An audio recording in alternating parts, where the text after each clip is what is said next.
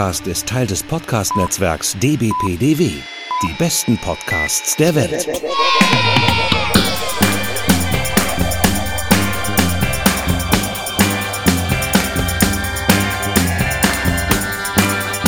Herzlich willkommen beim E&U-Gespräch. Mein Name ist Markus und neben mir mit einem Bier sitzt... Oh, man hat's gar nicht gehört. Benjamin. Ja, Benjamin, du hast dir ein Bierchen geholt. Ein Ja. Bierchen. Ja. Ja, Ja, es ist ja Wochenende. Wir haben, Ja. wir haben Freitag. Ja. Äh, ja. Und wir treffen uns zu einer E&U-Folge Classic. Und ähm, ja, wir sind beide gar nicht so gut vorbereitet. Also ich habe rückblickend gedacht, eigentlich hätten wir auch vielleicht doch eine kleine Sommerpause einlegen können, weil ich habe irgendwie total viel zu tun, habe ich das Gefühl, und Ja. hatte gar keine Muße, jetzt richtig was vorzubereiten. Andererseits kann man ja auch mal so eine so, so eine Folge aus der, aus, früher. aus der Hüfte schießen. Genau, wir machen das jetzt einfach. Auch wenn, also ich bin auch nicht so gut vorbereitet. Und das, obwohl unsere Themen ja doch auch eigentlich schon auch schwer sind, so teilweise. Mhm. Ähm, also ich habe gedacht, eigentlich müsste ich auch schon wieder eine Content Note voranstellen, weil es, weil ich das Thema Suizid streifen werde. Und bei dir geht's ja auch ganz schön ab, gewalttechnisch. Ja, es geht. Ja, obwohl, da sind wir schon mit in der Diskussion, geht es um sexualisierte Gewalt? Eigentlich nicht Strukturelle so sexualisierte Strukturelle Gewalt, sexualisierte Gewalt. Ja, ja. Ja, also eigentlich gar nicht so toll, dass wir beide nicht so adäquat vorbereitet sind. Ähm, aber wir machen es jetzt trotzdem und es wird bestimmt auch ganz okay. Ja, außerdem habe ich wir sind die. Meister darin, uns im Vorfeld schon zu demontieren. Ja, aber irgendwie kommen wir so ein bisschen back to the roots, weil ähm, ich ähm, gerne auch einfach mit dir über das Buch, über das wir gerade sprechen, mit dir einfach auch reden möchte. Ja. Ich habe kein, keine große These zu dem Buch oder so. Ich fand es bloß sehr gut und vielleicht wird es ja ein nettes Gespräch. Genau, wie früher. Genau. Sollen wir denn die Katze aus dem Sack lassen? Ja, Ähm, ich werde sprechen über den Roman Der Report der Markt von Margaret Atwood. ja, Und Margaret Atwood, das ist so ein bisschen so ein Follow-up. ja. Äh, Folge sieben. Oh Gott, so früh? Ja. Das war ja vor 15 bis 30 Jahren. 700 Jahren. Ja. Ich gucke nochmal nach. Nicht, dass ich was Falsches erzähle. Aber Ja. ich meine, es wäre Folge sieben. Sieben. Da muss ich ganz weit runter scrollen. In Pleistozän unser, unser Folgenliste. Ja, Folge 7, genau. Ich habe nämlich eben noch sogar noch mal reingehört. Mm, Und da enden wir, da spreche ich, ich über die Matt Adam Trilogie und ende auch so ein bisschen damit, ja, ich habe eigentlich überhaupt keine These zu nehmen. Das knistert, Benjamin. Was musst du, was ja, du ich denn weiß machen? nicht, es raschelt immer so, wenn ich mich bewege. Aber vielleicht Ja, bewege ich mich aber das liegt auch nicht. daran, ja, meine Wohnung ist auch sehr chaotisch. Ich hätte das jetzt nicht erwähnt. Ach, es ist egal. Zum Ja, Glück machen wir keinen Videoblog. Wir müssen unsere Selbstmontage ja noch weitertreiben. So, Benjamin, du hast das Buch gelesen. Endlich. Der Report der Markt. Ja, du hast mir ja schon, also eigentlich äh, spätestens seit Folge 7 habe ich mir ja auch eh vorgenommen, mal was von Margaret Atwood zu lesen. Ähm, und bin jetzt endlich dazu gekommen und habe den Reporter Markt gelesen. Um es vorwegzuschicken, ich habe die Serie nicht gesehen, Mhm. die auf Amazon, wo lief die? Mhm. Ursprünglich auf Hulu in den USA wohl. Mhm. Ähm, aber vielleicht war mir das deswegen auch noch so ein Begriff, weil natürlich im Zuge der Serie auch dieser Titel nochmal überall rumschwirrte und ich The dachte, ach, Tale, ja. ist vielleicht soll das jetzt mein mein erstes Edward Buch bleiben äh, werden und ich glaube es wird auch nicht das letzte bleiben also du sagtest ja auch ähm, die Matt Adam Trilogie lohnt sich auch Ja, obwohl die ja noch mal ein bisschen anders ist. Die ist ja nicht ganz so schwer, sondern ist hat so ein bisschen gut. was Satirisches, ein bisschen was Kitschiges teilweise auch. Ja. ach das klingt doch aber ganz gut Ja. Ja, Benjamin, die Margaret Atwood wurde ja auch jetzt gecancelt, ne? Weil die hat ja bei diesem Brief und diesen offenen Brief unterschrieben. welchen offenen Brief denn Ach, ich weiß es auch gar nicht genau. Es gab einen offenen Brief, der sich gegen die sogenannte Cancel Culture wendet, wo halt, wo es halt irgendwie wieder um freie Meinungsäußerung ging und da haben wohl ganz viele SchriftstellerInnen und Public Intellectuals sich geäußert, Noam Chomsky zum Beispiel und Jackie Rowling. hm. Ja, und ja, und keine Ahnung, ich will das jetzt auch gar nicht vertiefen. Ich weiß nicht, wie Margaret Atwood drauf ist. Eigentlich galt sie ja immer als äh, sehr progressiv und feministisch und so. Und ja, letztlich, glaube ich, ist es auch vielleicht ein bisschen wieder so ein Boomer-Ding, ja. Andere Befindlichkeiten in einer anderen Generation, die aber zu einem Missver Missverhältnis in der Einschätzung heutiger Situation führt. Also ich glaube, sie Ja. ist sie ist keine J.K. Rowling in ihren Ansichten, hoffentlich. Aber ja, ich glaube, es ist eher so ein Boomer-Ding, würde ich jetzt mal behaupten. Und sie hat sich aber auch schon mal so in irgendeinem anderen offenen Brief vor paar Jahren schon mal so geäußert, wo es irgendwie ja auch um, um sexualisierte Gewalt ging, äh, die ein irgend so ein, irgendein Typ am College ausgeübt haben sollte. Und da hat sie sich, glaube ich, auch dafür ausgesprochen, dass er eben nicht irgendwie von der Uni verwiesen werden sollte. Irgendwie so war das. Ich habe es nicht genauer recherchiert.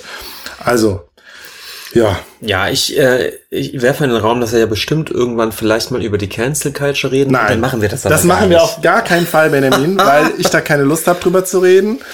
Ähm, das haben andere schon besser gemacht. Ach, wir werden das mal streifen irgendwann, glaube Ja, Benjamin, ich. aber dann machen wir doch wieder unser großes Fass auf. Können wir doch. Ja. Vielleicht koppeln Auf wir das einmal Thema. willst du das? Ja, wir koppeln das mit deutschen Hip-Hop und dann machen wir dann eine Sonderfolge draus. Mhm, Die wir nicht veröffentlichen. Richtig. Nein. Ja, Spaß beiseite. Mich, aber ich finde dieses Cancel Culture Thema natürlich schon auch interessant. Aber ähm, wir vertiefen Cancel Culture nicht. existiert nicht. Nein, es ist ein rechter Kampfbegriff geworden. Ja. So, ist ja auch egal. Ja. Margaret Atwood. Genau. Ähm, das, äh, der Roman ist von 1985. Ähm, und hat ja dann unter anderem diese Serie nach sich gezogen und ich glaube auch im Zuge der Serie, an der sie wohl auch beteiligt war, Mhm. Sie taucht als, sogar mal auf, ganz kurz. so mindestens als Beraterin Ja. oder, oder so. Ähm, Im Zuge dieses, äh, dieser Serie hat sie dann auch noch ähm, ein, äh, ein Sequel geschrieben, Genau, die Zeuginnen. die Zeuginnen. Und du sagtest, dieses Sequel ist äh, im Prinzip speist sich mehr oder weniger aus der zweiten Staffel der Serie, oder? Mm, Nee, es ist schon unabhängig davon entstanden. Und sie hat aber, glaube ich, so ein paar Bezüge auf die Serie dann geschrieben. Die Serie ist, hat es selber, die Geschichte selber weitergesponnen und sie bezieht sich dann aber teilweise darauf. Also das, ähm, das, äh, ja, nee, erzähl du erstmal, wir erzählen erstmal Ja, über den Inhalt. genau. Dann sage ich was zu dem Sequel, was ich nicht gelesen habe, was ich mal als Hörbuch aus der Bücherei hier hatte, aber äh, mich gescheut habe, davor es zu hören, äh, weil ich ge gedacht habe, es macht mir nur schlechte Laune. Weswegen ich die Serie auch so lange vor mich hingeschoben habe und sie dann tatsächlich zu Corona-Zeiten, ziemlich am Anfang, als ich hier im Homeoffice saß, dann ähm, beim Abwaschen geguckt habe. Das mache ich immer, wenn ich, wenn ich äh, mir äh, heftige Kost an, äh, angucke, dann mache ich immer was nebenbei, um nicht ganz so sehr runtergezogen zu werden. Ja, und die Serie ist sehr nah am Buch, zumindest am Anfang. Also ich glaube, die erste Staffel entspricht so in etwa dem Buch. Und ja. Es gibt übrigens auch eine, Verfil eine Verfilmung von einem deutschen Regisseur. Benjamin, wie heißt der deutsche Regisseur, der immer Literaturverfilmungen macht? Schlöndorf. Richtig, Benjamin von Volker Schlendorf. Habe ich aber auch nicht gesehen. Ja. Da ist es, glaube ich, der, der Bericht der Dienerin, oder? Kann das sein? Das kann sein, die Geschichte der Dienerin, ja. Oder die Geschichte der Dienerin, ja. Mhm. Nun gut, also der Reportermarkt. Ähm, wir befinden uns in einer dystopischen Parallel, Ich glaube, es ist auch ein bisschen postapokalyptisch. Es ist ein bisschen postapokalyptisch, aber wir befinden uns in der Gegenwart, aber eben in einer anderen Gegenwart. Also von Gegenwart, äh, wir sind, wie, wie gesagt, eigentlich 1985, äh, als der Roman erschien. Und ähm, man kann dementsprechend, wenn sie äh, Rückblicke hat in dem Roman, was sie öfter hat, sie schwenkt auch immer zu dem Ursprung dieser ganzen Ereignisse zurück. Da Mhm. ist, befindet man sich dann wohl in den, in den 70ern, äh, frühen 80ern. Und ähm, es ist eben eine, ein dystopisches Gesellschaftsmodell, in dem wir uns befinden. Ähm, und äh, zwar ist die Vorgeschichte, die sie aber nicht, also die nicht ganz klar ist, aber es gab eine Art von, ich sag mal ganz neutral, Umweltproblematik. Ob das jetzt wirklich ein, eine Katastrophe war, der so Atomkrieg Beispiel. Atomkrieg oder Supergau, Mhm. oder ob es eine Art schleichende, sch- schleichende Umwelt, äh, Umweltkatastrophe war, Mhm. einfach ein, ein immer schlechter werden der Umwelt. Das macht sie, glaube ich, gar nicht ganz klar. Fakt ist aber, dass wir jetzt um 1980 rum plötzlich die Situation haben, dass immer mehr Frauen und wahrscheinlich auch Männer unfruchtbar werden. Und Mhm. das äh, führt dann wohl auch zu einer, einer Krise. Ähm, und dazu kommt, dass, äh, dass sie sozusagen die Geschichte der, habe ich so das Gefühl, dieser 68er-Bewegung so ein bisschen weiterspinnt und äh, so ein bisschen sagt, ja, die Gesellschaft wurde immer freier und es war immer mehr erlaubt und irgendwann war die Gesellschaft sozusagen zu frei so dass es dann plötzlich den großen religiös-konservativen ähm, Backlash. Backlash gab. Ah, ja gut, aber das mit dem zu frei, das sagt ja nicht Margaret Edwards, sondern das sagen halt die. Das das sagt das Regime sozusagen. Ja. Das ist so ein bisschen ja. die Lesart, genau. Und das ist aber so das Setting, was hier so ein bisschen durchspielt, dass wir einerseits äh, so eine sehr liberale Gesellschaft haben und andererseits aber eben auch ähm, so eine handfeste Krise, die eben anscheinend umweltbedingt auch ist. Und Interessant, damals war es ja noch Umwelt und nicht Klima. Richtig. Ja. Und ähm, das Ganze führt jetzt ähm, zu, zu einer Art Revolution. Eine Revolution, die eben von äh, fundamentalistischen Religiösen ausgeht. Ja, von den Mullahs. Ja, also ich habe es eigentlich immer eher als, als christliche Fundamentalisten Natürlich gelesen. Natürlich christlich, ne? aber ich finde die Parallelen zum Iran sind doch sehr stark, oder? Ja. Und ich meine, Iran war 79, glaube ich. Einerseits mhm. äh, vollkommen fundamentalistischen christlichen Gottesstaat auf dem Gebiet der USA, weiß ich nicht, ob der nicht auch so aussähe, wie Edward den beschreibt. Wahrscheinlich, ja. Ähm, die Frage ist, ob, ob sich das denn überhaupt unterscheidet. der, äh, können wir diskutieren. Können wir diskutieren. So, also, äh, so eine religiöse religiöse Gesellschaftsform setzt sich irgendwie so durch, durch so einen revolutionären Putsch, der, glaube ich, auch sehr gewaltsam bürgerkriegsmäßig mäßig mhm. abgeht. Ähm, und auf einem Teilgebiet der äh, USA gründet sich dann äh, der Staat Gilead. Ja, Gilead, Gilead, ja. Gilead. Und ähm, die Gesellschaftsstruktur ist wie folgt, dass ähm, vor allem äh, eine ganz strenge Hierarchie zwischen Männern und Frauen stattfindet. Ja. Männer sind natürlich übergeordnet, ja. Frauen untergeordnet. Das heißt, äh, Frauen dürfen im Prinzip nicht arbeiten, sie dürfen keinen Besitz haben, sondern sind nur äh, definiert durch ihre Stellung zum Mann oder ihrem Status zum Mann gegenüber. Ja. Es gibt dann halt Ehefrauen, man, das ist, da hat man es noch ganz gut erwischt sozusagen. Äh, es gibt dann aber eben auch einfach Bedienstete, die in Haushalten äh, von Ehefrauen und Männern arbeiten müssen. Ähm, es gibt natürlich sowas wie Unfrauen, das sind dann eben so Prostituierte. Genannt, ja. äh, und es gibt auch eine Kaste von, ich glaube, so Bettlerinnen oder im Prinzip mittellose Frauen, die, ähm, die praktisch gar keine Rolle spielen. Und es gibt aber eben eine Kaste, wenn man das so nennen möchte, nämlich die Mägde. Mhm. Also vielleicht nochmal vorweg, diese verschiedenen Kasten, ich glaube, der Begriff Kaste wird nicht verwendet, aber nee. ich glaube, das passt ganz gut. Diese verschiedenen Kasten ähm, haben auch sehr starre äh, Kleidungsregeln. Genau. Und ja. äh, ach, sowieso kann man mal vorwegschicken. Mit Farben vor allen Dingen immer gekennzeichnet. Ne? Ja, vielleicht kann man das eh mal vorwegschicken, dass dieses gesamte System natürlich, wie, wie, wie so ein Fundament, man sich so ein fundamentalistisches System auch vorstellt, sich überhaupt dadurch auszeichnet. Sehr starre Regeln bis hin, hin wirklich in jede, jede Alltag. Ja, es ist halt total, ein totalitäres, faschistisches Regime. Und genau. halt fundamentalistisch, weil es halt diese christlichen Bezüge hat, aber da wird ja auch relativ schnell klar, dass die nur oberflächlich sind. So. Ja. Und Zumindest in der Serie wird das halt auch klar.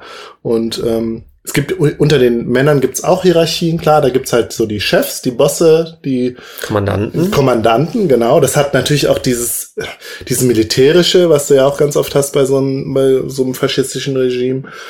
Hm. Es gibt eine, eine, Art von Geheimpolizei mhm. natürlich. Es gibt ansonsten viel Militär.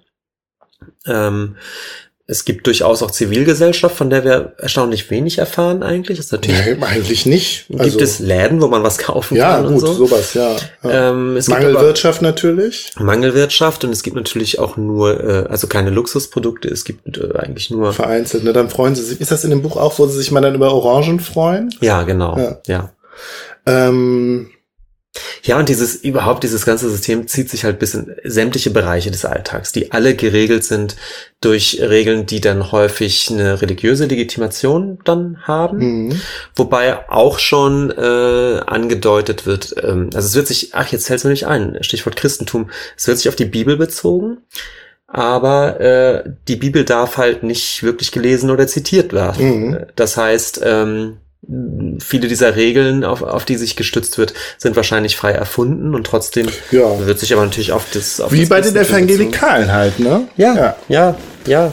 natürlich. Also man, man muss da, glaube ich, gar nicht so viel extrapolieren von dem, was bei so evangelikalen Freikirchen los ist in den USA und nicht nur dort. Ne? Ja, also, es hängen, ja. es gibt, es, da hat sich eine moralische Struktur ähm, entwickelt und die benutzt irgendwie die Religion als Vehikel. Und wenn man aber dann mal in die Bibel schaut, merkt man so, naja, da habt ihr aber noch einiges zugegeben, ja. so, um ja. letztendlich so ein, so ein patriarcha patriarchales Machtgefüge eigentlich genau, zu Genau, ich glaube, das ist ne? auch letztlich die These, die sie, die Margaret Atwood da vertritt, dass es letztlich um die Unterdrückung, also dass so ein System letztlich auf der Unterdrückung der Frauen durch die Männer basiert. So. Mhm. Ja. Und das sehen wir ja ja auch. Genau. Und wir, ähm, die ganze Geschichte wird erzählt aus dem, aus dem Blickwinkel eben einer Magd. Ähm, diese Märkte tragen, äh, tragen rot und, und so weiße Hauben. Ich glaube, das ist auch das Einzige, was ich von der Serie so mitbekommen mhm. habe, dass man dieses, dieses Foto ab und zu sieht. Und ähm, die Märkte zeichnen sich dadurch aus, dass sie im Gegensatz zu den meisten anderen Frauen eben ähm, noch fruchtbar sind mhm. und Kinder kriegen können, was sie eben sehr wertvoll macht. Ähm, genau. In der, Serie wird auch so ein bisschen die Vorgeschichte erzählt, wie es halt dazu gekommen ist, zu dieser ähm, Revolution, will ich es jetzt mal so nennen. Im, ich meine, im Iran nennt man es ja auch die Revolution. Und ähm, ja, die Frauen wurden dann halt identifiziert als noch fruchtbar und äh, versklavt quasi. Ja, so. genau. Ähm, und sie landet halt im in dem im Haushalt eines eines Kommandanten. Ich glaube, Kommandanten sind sind auch die Menschen, die überhaupt Märkte haben dürfen, so ja, von der Hierarchie genau, die her. Sind, genau, die sind in der Hierarchie relativ weit oben. Genau. Ihr Kommandant heißt äh, mit Vornamen Fred und dementsprechend bekommt sie den Namen Des Fred. Des ja. Fred. Auf Englisch Off Fred. Off Fred, genau.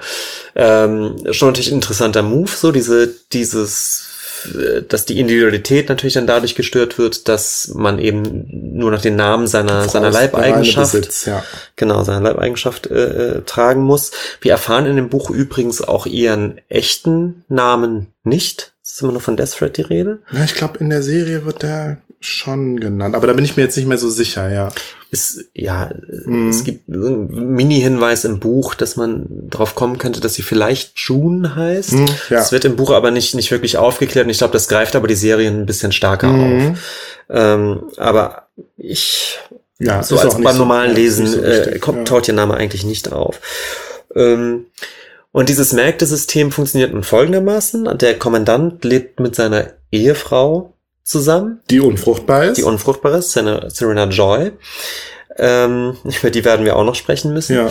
Und die Magd äh, lebt nun da im Haushalt und hat zur Aufgabe in bestimmten Abständen, ich weiß nicht, ob das wöchentlich ist oder monatlich oder so, äh, den Beischlaf zu vollziehen mit dem Kommandanten, um eben schwanger zu werden. Ja. Und das sind auch in der Serie die heftigsten Szenen. So. Ja, und das, auch das ist natürlich super streng äh, ritualisiert, denn das Ganze darf natürlich oder also muss vollkommen unromantisch vonstatten gehen, weil die, äh, die eigentliche wie soll man sagen, die, die, die eigentliche Gesellschaft, Gemeinschaft ist ja die zwischen der Ehefrau und des Kommandanten. Mhm. Und die Magd ist ja eben eigentlich nur eine ein Art, Gefäß. Ein Gefäß, das ja. wird auch immer gesagt. Dementsprechend ähm, unromantisch muss das vonstatten gehen und ritualisierend. Also unromantisch zwischen äh, äh Deaththread und dem Kommandanten. Genau. genau. Da darf quasi nichts. Es darf gar keine Art von Liebschaft oder so. Ich meine, es handelt sich ja letztlich immer um Vergewaltigung, ja. aber anscheinend hat das System so Angst davor, dass da dann doch irgendwie was passiert. Dass er vielleicht doch irgendwie. Also ich meine, da sieht man mal vielleicht auch die, die perverse Logik des Systems, dass sie, dass sie denken, äh, auch durch Vergewaltigung könnte irgendwie, keine Ahnung, sexuelles Begehren bei der Frau entfacht werden oder so. Oder halt auch beim Mann. Ich meine, ja. Ja, äh, und das, also für mich fast noch mit das Skurrilste ist, dass eben die Ehefrau dabei ist. Also im Buch wird es so beschrieben, dass äh, die, die Ehefrau sitzt im Bett und auf ihrem Schoß liegt die Magd mhm. und die Ehefrau sieht nun ob ihnen tatsächlich auch dabei zu, äh, wie jetzt dieser Beischlaf äh, ausgeführt wird. Die ist quasi mit, mit beteiligt. Die ist also, mit beteiligt. Ja. Weil eigentlich ist sie ja die Hauptrolle mhm. und dazwischen schiebt sich ja jetzt sozusagen nur dieses Gefäß. Ja. Mhm. Übrigens, ähm, wird in dem Roman, also ich glaube mehr als angedeutet, dass wohl sehr häufig einfach auch die Männer unfruchtbar sind. Mhm. Also es gibt den Kommandanten, äh, wo komischerweise die Mägde irgendwie auch nie schwanger waren, Mhm. aber das darf nicht gesprochen werden, Ja, weil Männer haben ja keine genau. keine Makel, ne? Also es Ja. ist immer die Frau schuld, Ja, so. Und ähm, So perfide, ja. das wird Mhm. auch, es wird auch bei, ähm, bei, bei dieser Konstellation, also bei dem Fred und, und äh, der Serena Joy, der, der Ehefrau, tatsächlich auch angedeutet. Also, Ja, ich glaube, das ist in der Serie, kommt das auch vor, ja. ja. Also, ja, eigentlich ist es. Genau, da ist doch auch, oh ja, das ist auch noch so eine schlimme Szene. Dann ist sie irgendwie beim Arzt und ich glaube, der Arzt sagt ihr das, dass, dass der Kommandant unfruchtbar ist und bietet ihr an, sie quasi zu befruchten, Ja, damit, um Genau. sie ihr zu helfen. Also auch nochmal so eine super äh, schlimme Szene eigentlich. Ja. Weil ich glaube, das ist natürlich auch wichtig, ähm, dadurch, dass du ja deinen ganzen Status als Markt eben nur hast durch deine Fruchtbarkeit, Mhm. Äh, musst natürlich auch schauen, dass wenn du, äh, wenn du nicht schwanger wirst, du, äh, ist es wohl normalerweise so, quasi, ne? na, du kommst, glaube ich, erstmal noch in einen anderen Haushalt und vielleicht dann in noch Mhm. einen. Also diese Märkte wandern auch zwischen den Haushalten. Statusmäßig geht's aber dann nach unten. aber statusmäßig geht's unten und äh, das wird nicht ganz ausgeführt, aber der Verdacht liegt natürlich nah, Mhm. wenn du in einem dritten Haushalt warst ähm, oder in einem vierten und aber nicht schwanger geworden bist, dann äh, bist du wahrscheinlich äh, irgendwann statusmäßig ähm, am Arsch. Ich ja. weiß nicht. ja, ja, Das ja, ja, klar, ja. Und ich glaube, werden die, gibt's nicht auch irgendwelche Kolonien, wohin die dann verschickt werden oder so, wo alles verstrahlt ist oder verseucht oder so? Stimmt, genau. Es gibt so, so, so Kolonien, ja. Die Kolonien. Ja, es erinnert auch so ein bisschen tatsächlich hier an, an äh, ähm, äh, wie heißt es nochmal, Tribute von Panem? Also beziehungsweise ich vermute die, äh, wie heißt sie, Susan Collins oder so, hat sich bei, bei Edward bedient. An dieser Konstellation. Weißt du, es gibt halt so ein, ein kleines, auf dem Territorium der USA ein kleines äh, Territorium, was äh, nicht verseucht ist und wo dann aber ein faschistisches Regime errichtet wurde. Mhm. Mhm. Stimmt. Ähm, im, Im weiteren Verlauf, also ich glaube, ich will die Handlung nicht bis ganz zum Schluss spinnen, Nee. aber, aber nur noch mal so, es äh, kommen dann eben interessante Konstellationen zustande. Der, der Kommandant ähm, fängt eben doch an, mit der Desperate eine Art von so halb Freundschaft. Ja, er versucht sich ihr irgendwie zu nähern, ist aber natürlich auch total selber ja auch ganz beschränkt in seiner Rolle. So. Ja, Obwohl er ja quasi die Macht hat und auch, ja, der Patriarch halt ist und auch dadurch total viele Privilegien hat, frei ist er ja selber nicht, ne? Genau. Darüber müssen wir unbedingt auch Mhm. nachher sprechen. Ähm, nun ist es so, dass er sie eben heimlich einlädt, abends in sein Zimmer zu kommen und äh, auch total skurril, die spielen dann Scrabble. Mhm.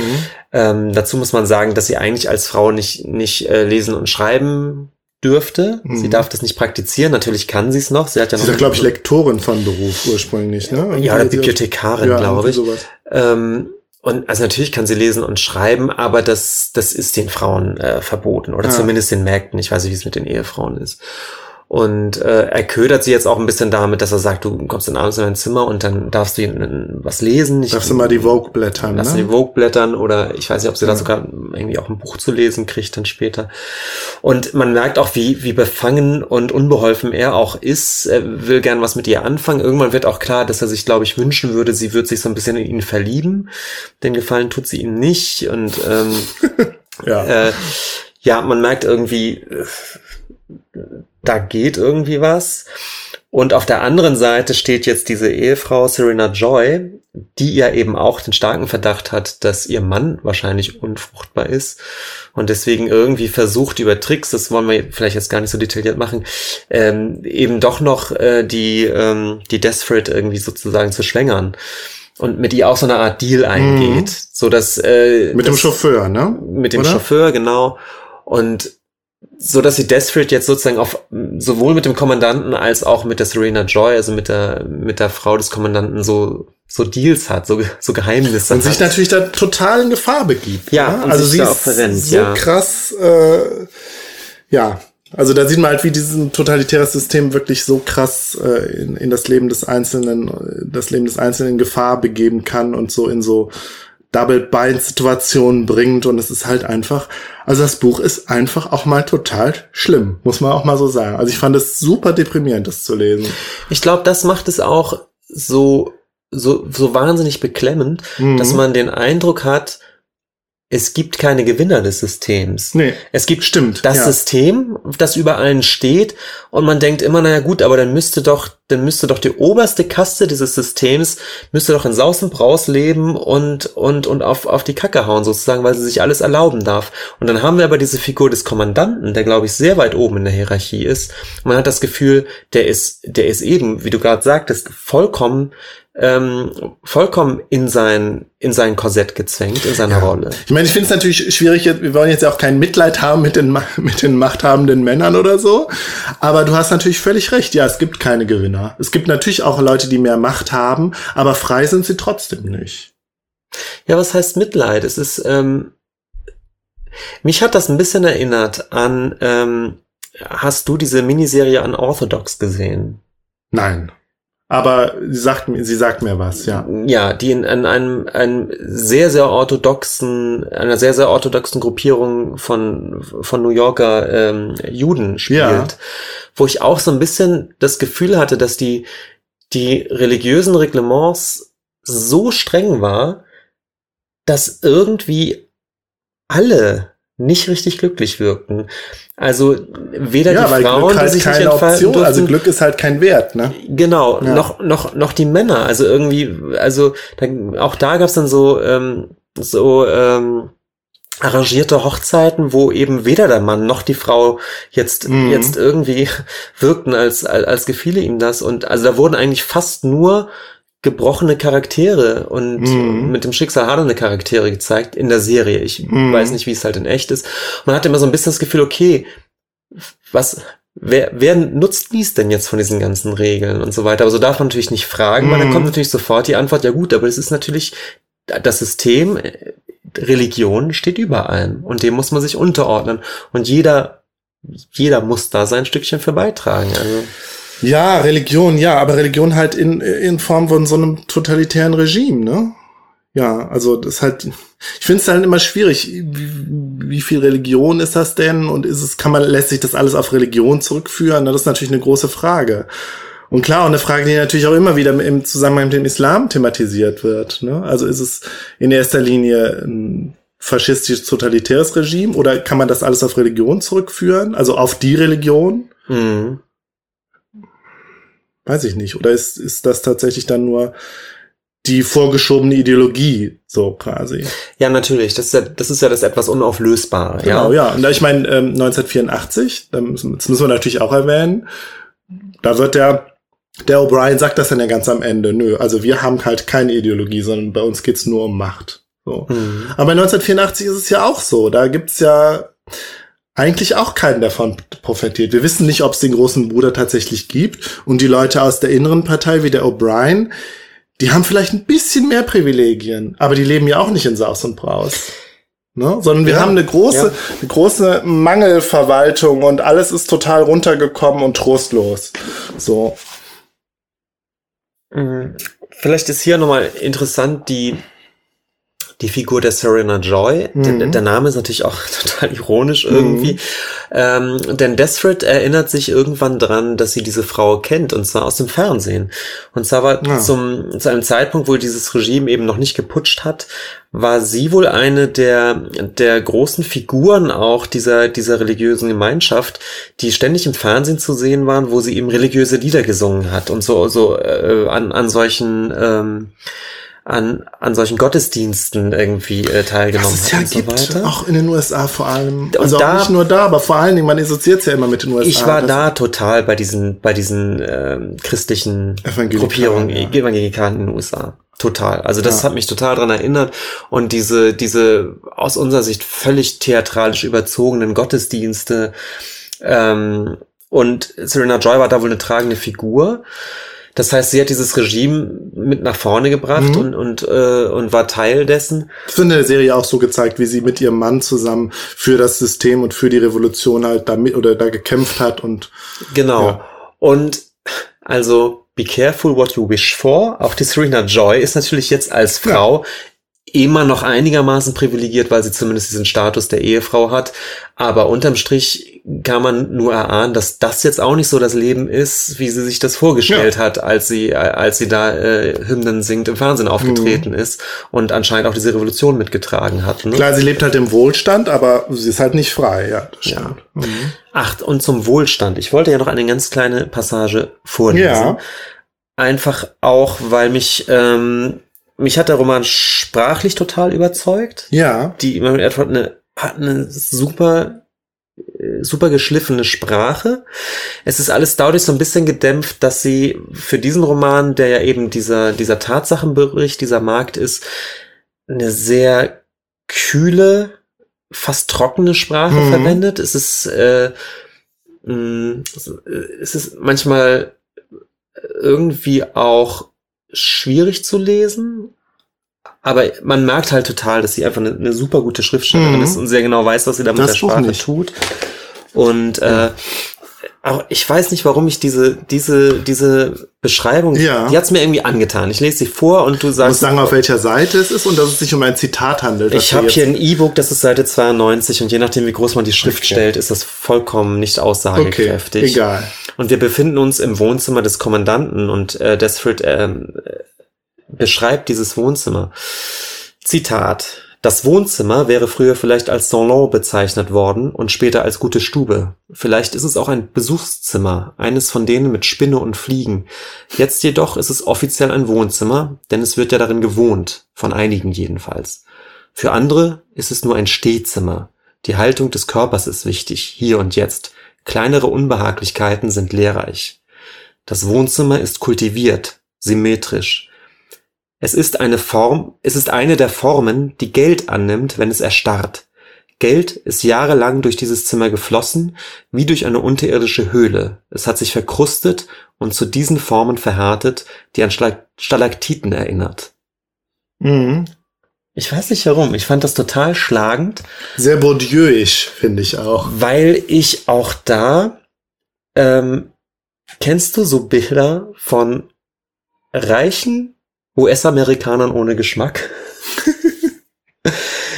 wo so altes Geld in der Familie ist und die wohnen in so in so Häusern, die so einen seltsam nachgeäfften Antikstil haben. Ja, ja, ja. Und wo dann auch tatsächlich echte Antiquitäten neben geschmackvoll nach äh, geschmacklos nachgemachten mhm. Gipssachen hängen und es ist es ist alles das Grauen und es ist aber irgendwie auch alles teuer und alles too much und also ich glaube, man kann äh, auch unironisch da äh, einfach goldenes Besteck benutzen und so irgendwie in, in so einer gewissen Schicht von Menschen und es ist ähm, für mich hat diese Passage, also ich habe sofort Bilder im Kopf gehabt, die mir ganz klar gemacht haben, was für eine Art von von Atmosphäre sie da erzeugen möchte.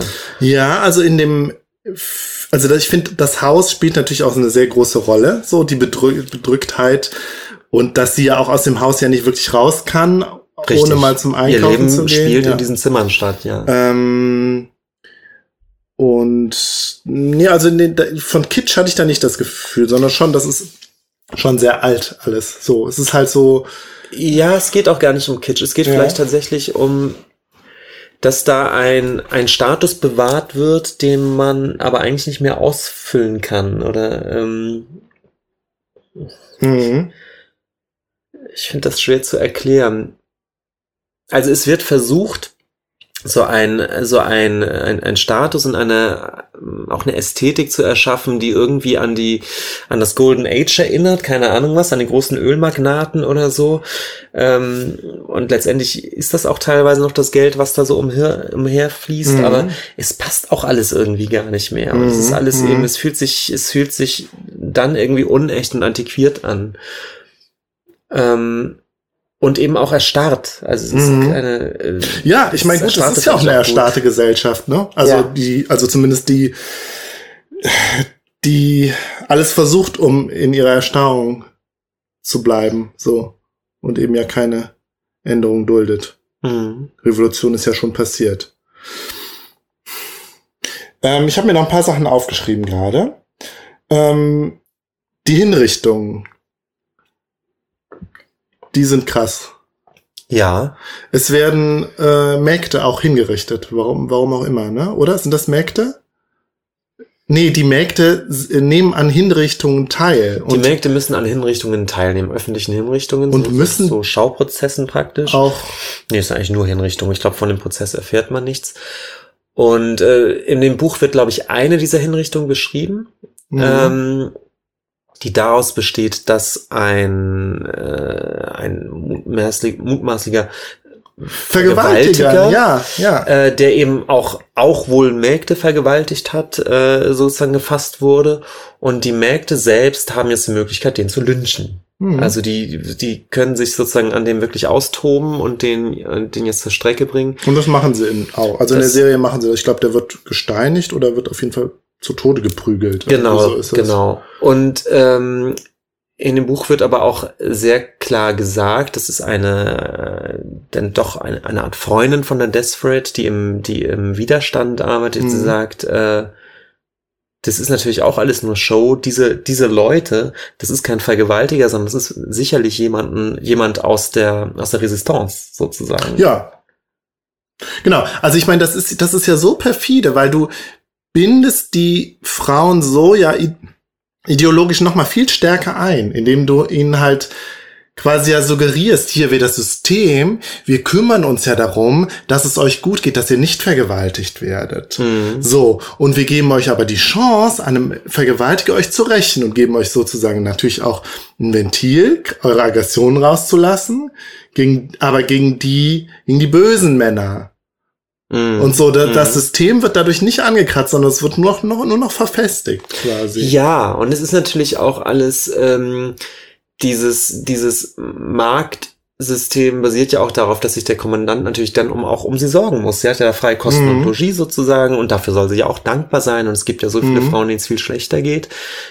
Stichwort die Kolonie. Klar, sie hat eine, sie ist ja in gewisser Weise privilegiert. Sie lebt halt, sie lebt in dieser Familie und Sie- kriegt halt genug, kriegt genug Essen, sagen wir mal so. Sie muss nicht arbeiten, Sie muss so. nicht arbeiten, ja. Aber Also- es ist eben perfide, ja. Aber Ja. es ist, das ist aber, äh, das, das beschreibt Edward auch Mhm. super gut, wie letztendlich jede Gruppe auf die andere auch neidisch ist. Also es gibt so eben diese Haushälterinnenkaste, von der ich vergessen habe, wie die genau genannt werden. Mhm. Äh, von denen, ich glaube, zwei von diesen Haushälterinnen wohnen da, die auch so ein bisschen neidisch unneidisch auf, auf Mhm. Desperate gucken, weil die einerseits denken, dann ist es ja schön, die wird ja sozusagen durchgefüttert Mhm. und muss nicht arbeiten, die äh, ist hier einfach, während wir halt Mhm. irgendwie hier mal lochen müssen.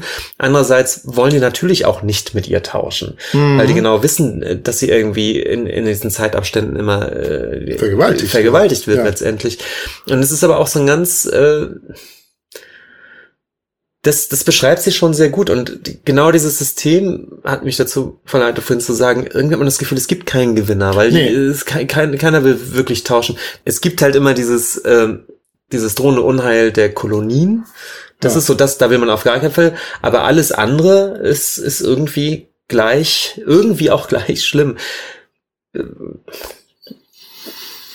Der äh, in der Serie, ich weiß gar nicht, ob es in dem Buch auch ist, äh, nimmt der Kommandant äh, Deaththread mal mit in so ein Bordell, so ein Club, so ein Nachtclub, der aber auch geheim ist in irgendeinem Ja. alten äh, Warenhaus oder so, Ja.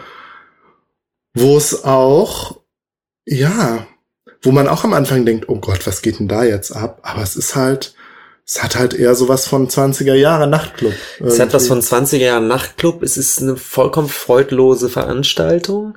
Die, diese Kommandanten untereinander können, können so ein bisschen prahlen mit den, mit ihren Mhm. Ja, Mätressen. aber es muss trotzdem halt geheim gehalten werden. Irgendwie, vor der Öffentlichkeit natürlich. Auch wenn es, also, ne, das ist halt so dieses, dieses Doppelmoral-Ding, was du aber auch, glaube ich, in allen totalitären Gesellschaften hast und hattest.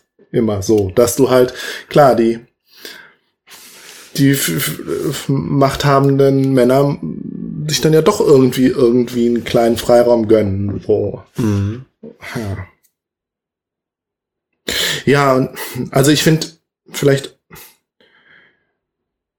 ähm, da kann ich, also ich habe das Gefühl, darum kreist es so ein bisschen, aber ich kann, glaube ich, gar, das gar nicht so ganz in Worte fassen, dass sie, also Deaththread hat ja so eine, die, diese, diese Position, die sie hat, das ist ja so eine Art, es ist schon eine Art von Prostitution, Sexwork, wenn man so will, aber natürlich Zwangsprostitution irgendwie. Aber unter so einem, unter diesem christlichen, verbrämten Mantel. Also ich glaube, da muss ein immenser ideologischer Aufwand betrieben werden, um, um sie halt, um diese Position, um diese Rolle zu erschaffen. Ja. Um es halt auch diesem Makel, vermeintlichen Makel des Sexworks zu entkleiden, irgendwie. Ja. Und ne, das ist ja das, was mit dieser absoluten Ritualisierung und so. Ja, das Und letztlich geht es ja auch, das haben wir jetzt auch schon gesagt, es geht ja nicht um die Freude des Mannes, sondern es geht ja wirklich an der Stelle um das Überleben der Menschheit. Wo ich halt auch denke, mh, hm, ist das an der Stelle geschickt gewesen von Edward? Ich das so zu sagen, dass es halt doch letztlich vielleicht, zumindest der Logik des Systems nach, um eine Notwendigkeit geht? Ich finde ja? das einen total interessanten Punkt, weil ich auch gedacht habe, dass allerletzte, was eigentlich gehen würde in, in so einer hyperreligiösen Gesellschaft, wenn wir, wenn wir von, von ja, ich würde das religiös gar nicht sagen, aber entschuldige. Ja. Aber das, das Letzte, was man da legitimieren könnte, ist doch, dass da, dass da eine Magd ins Haus kommt und den Beischlaf mit dem Hausherrn ausführt und die, die Frau sitzt daneben oder so.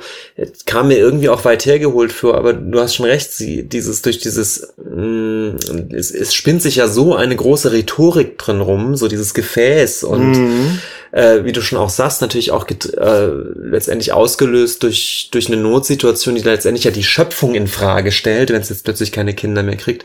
Also da ist eine Art von, von Rhetorik und Ritual drumherum gesponnen worden, um letztendlich diese, diese Art von, äh, von Perversion des Glaubens doch wieder zu, zu legitimieren irgendwie. Und das macht sie schon ganz geschickt, finde ich. Weiß ich jetzt nicht, ob ich ganz verstehe, wie du das meinst. Vielleicht habe ich deinen Einwand auch falsch verstanden. Also ich glaube, also ich habe es so verstanden, also ich meine Interpretation war jetzt so, dass Edward sich vielleicht insgeheim ein Eigentor schießt, indem sie vielleicht, indem sie sagt, ja gut, die Gesellschaft mag zwar pervers sein, aber sie ist, sie reagiert, es ist eine Notwendigkeit. Sie muss das so machen, um äh, die Menschheit am Überleben zu halten. Und nein, damit finde ich. Nein, nein, nein, nein, nein, nein, nein, das tut sie nicht. Es nein, das ja noch, tut sie nicht, aber ich finde, das ist, es steckt da ja die Logik nicht ein bisschen drin. Nein, nein, denn es gibt ja noch die Figur des Luke. Luke ja. ist der Lebensgefährte von Desfred gewesen äh, vor der Revolution. Ja. Ähm, die sind aber als Paar dann als als illegitim irgendwie äh, als illegitim ähm, gebrandmarkt worden, weil er, glaube ich, schon mal verheiratet war. Kann sein. Und das ist dann das absolute No-Go und der Grund für das Regime zu sagen, solche Art von, von Verbindungen äh, gehen halt überhaupt mhm. gar nicht.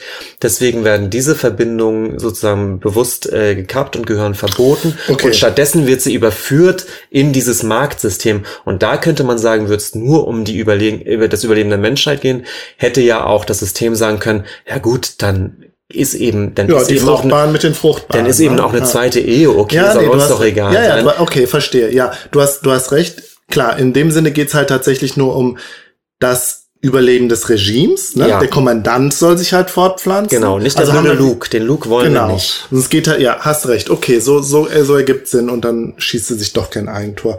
Wo du Luke sagst, ein weiterer Punkt. In der Serie ist, er, ist Luke, glaube ich, Afroamerikaner. Und mhm. da fiel mir dann gerade ein, ja, dieses ganze Thema Race, ja, Rassismus, spielt bei Edward ja keine Rolle. Nein. Ist mhm. interessant, ist vielleicht ihr blinder Fleck. Ähm, können, ich glaube, wenn du heutzutage eine Dystopie schreiben würdest, könntest du das, glaube ich, nicht mehr rauslassen, gerade in der aktuellen Situation nicht. Ähm, aber ich weiß gar nicht, wird es wird es überhaupt erwähnt? In, in, in überhaupt Buch? nicht. Gar nicht, ne? Gar nicht, also ist auch interessant. Also ne? richtig nur, also theoretisch, dadurch, dass sie es gar nicht erwähnt, ist es auch möglich, dass die Hälfte des Personals, von dem wir die ganze Zeit lesen, im Prinzip Afroamerikaner mhm. ist. Ähm, aber das erfahren wir nicht. Das ist einfach auch überhaupt nicht ihre, ihr Thema, nee. Mhm. Aber interessant. Also ich glaube, sie hat da einfach einen, einen, einen blinden Fleck. Andererseits ist natürlich die Frage, wie ist das historisch einzuordnen? Also das Buch. Und du sagtest ja eben schon, vielleicht der Backlash nach den 70er Jahren. da weiß ich jetzt auch zu wenig zu, aber klar, wir haben irgendwie Reagan und Thatcher. Und bei Thatcher muss ich dann denken, äh, ich teaser jetzt schon mal, wir, äh, ich habe eine Folge mit Nils aufgenommen, die, glaube ich, als nächstes rauskommen wird. Und da geht es auch so ein bisschen um die Thatcher-Ära und wie die als einen großen äh, kulturkonservativen, sozialen Backlash erlebt wurde nach Mhm. der großen Freiheit, die die 70er Jahre versprochen haben. Ich kam deswegen drauf, Mhm. weil die, ähm, um nochmal eine Figur einzuführen, es gibt die Mutter von Desperate, die in dem Roman selbst nur als, als Erinnerung in, Mhm. in Rückblenden stattfindet. Und die ist Feministin. Die ist so Mhm. richtige äh, 68er, in den 68er groß gewordene äh, Mhm. Feministin, was eben die Desperate auch selbst äh, immer so ein bisschen albern fand. So von wegen, ach Ja. ja, die Mama mit ihrem Ja, ja und ach Gott, ja, die Unterdrückung und so. D- Das war halt nie so ihr Thema. Und äh, plötzlich kommt sie aber in so einem Regime, wo ihr Mhm. plötzlich sehr klar wird, ähm, was, was ihre Mutter sozusagen, wo, wogegen die eigentlich gekämpft hat.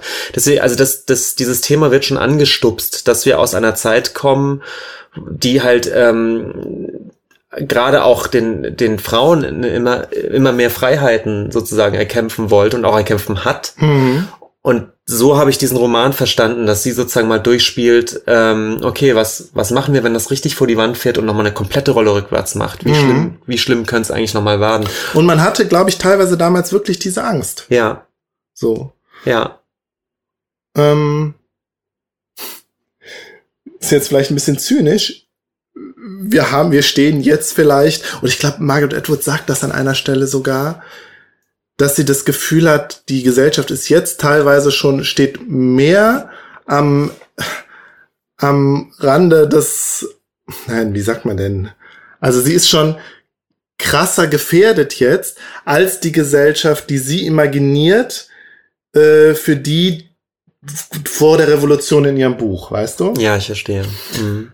Was wäre, und ich glaube, Sie bezieht sich Ja. natürlich sehr auf, auf Trump. Ich glaube, sie sagt es auch. bezieht sie sich auf Trump? Das, also, nicht in, nein, nicht in dem Buch. Nein, nein. Wie sie jetzt- jetzt sagt. jetzt. So, Ja. so letzte Äußerung von ihr, jetzt gerade. ja, klar. Und deswegen ist sie auch gar nicht so überrascht, dass jetzt der Reporter Mark nochmal noch mal so eine Rolle spielt, weil Mhm. sie sagt, ja, ähm, ich, ich kann es nicht genau wiedergeben. Ich habe es auch nur so beim, beim Mhm. in Google reinblättern Mhm. gelesen, dass sie selbst jedenfalls äh, Trump erwähnt hat, so ein bisschen. Ja, als- natürlich. Ähm, Ja, klar. Da musste ich auch wieder übrigens an die Szene, die ich vorgelesen habe, denken, an dieses alte Geld, an dieses, dieses so, ein, so, Ja. so, ein, so ein Geldadel. Ähm, und ich glaube, das macht sie schon sehr stark. Das ist, das ist natürlich, dass die USA auch jetzt, äh, gerade jetzt, eine gespaltene Gesellschaft ist von, von sehr liberalen Kräften. Ja, aber hallo. und, und von ja. Kräften, die erzkonservativ Ja, und eben oder unter dem Deckmantel der Religiosität irgendwie. Ja, äh, Benjamin, aber ich glaube eben, und das wäre jetzt meine These, der Faschismus, der jetzt in den USA eklatant wird oder droht, ist nochmal ein etwas anderer als der evangelikale Faschismus, der vor 20 Jahren gedroht hat. Bei Bush oder bei Reagan. Hm. So, der da. Was wir jetzt haben, ist ja totales. Es ist ja noch mal alles noch mal viel. Ich sag's jetzt mal dümmer. Es ist noch mal. Also ich glaube, die Evangelikalen, die rümpfen doch insgeheim auch die Nase vor Trump.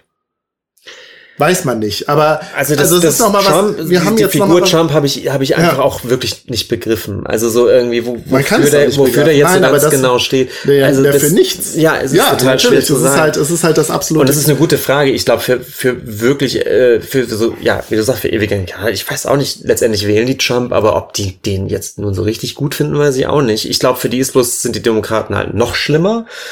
Also, Ja, ja, natürlich. So, aber, aber ja. ja. aber Trump ist ja, äh, ist ja halt völlig amoralisch. Im Gegensatz zu den Evangelikalen hier, die sich ja als die Moral, äh, Apostel sozusagen darstellen. Ich weiß nicht, ich kann es schwer fassen, aber ich glaube, ja, ich meine, man kann natürlich jetzt, ne, wenn man jetzt mal ganz zynisch äh, sich die Zukunft vorstellen will, kann man sich denken, okay, vielleicht wird es einen Bürgerkrieg geben und dann könnte so ein Regime sich als die Rettung äh, ähm, darstellen. So, möglich. wir beseitigen jetzt hier das Chaos. möglich. Ja.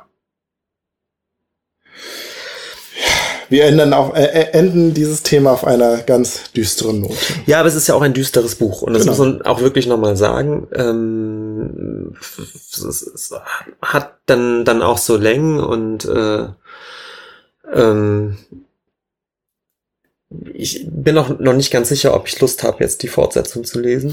Nee, ich habe sie ja, wie gesagt, auch nicht gelesen. Es soll wohl tatsächlich in der Fortsetzung, äh, die soll, spielt in der Zeit nach dem Ende des Regimes und zeichnet, glaube ich, die Geschichte von drei Frauen äh, nach, wie sie im Regime gehandelt haben und zeigt noch mal mehr die ja, die Komplexität eines totalitären Regimes mhm. und ihrer Beteiligten und der Leute, wie sie die Leute das System unterstützen, aber auch dagegen arbeiten und diese Ambivalenz halt auch, ähm, ja, ist, glaube ich, tatsächlich nochmal spannend und ähm, erkenntnisreich, ja. Ja.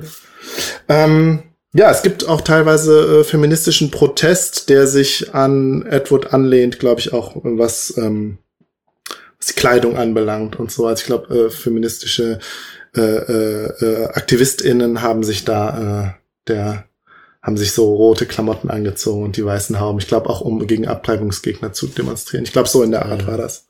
Ja. Also ein politisch sehr wichtiges Buch tatsächlich. Machen wir eine Pause. Wir machen eine Pause.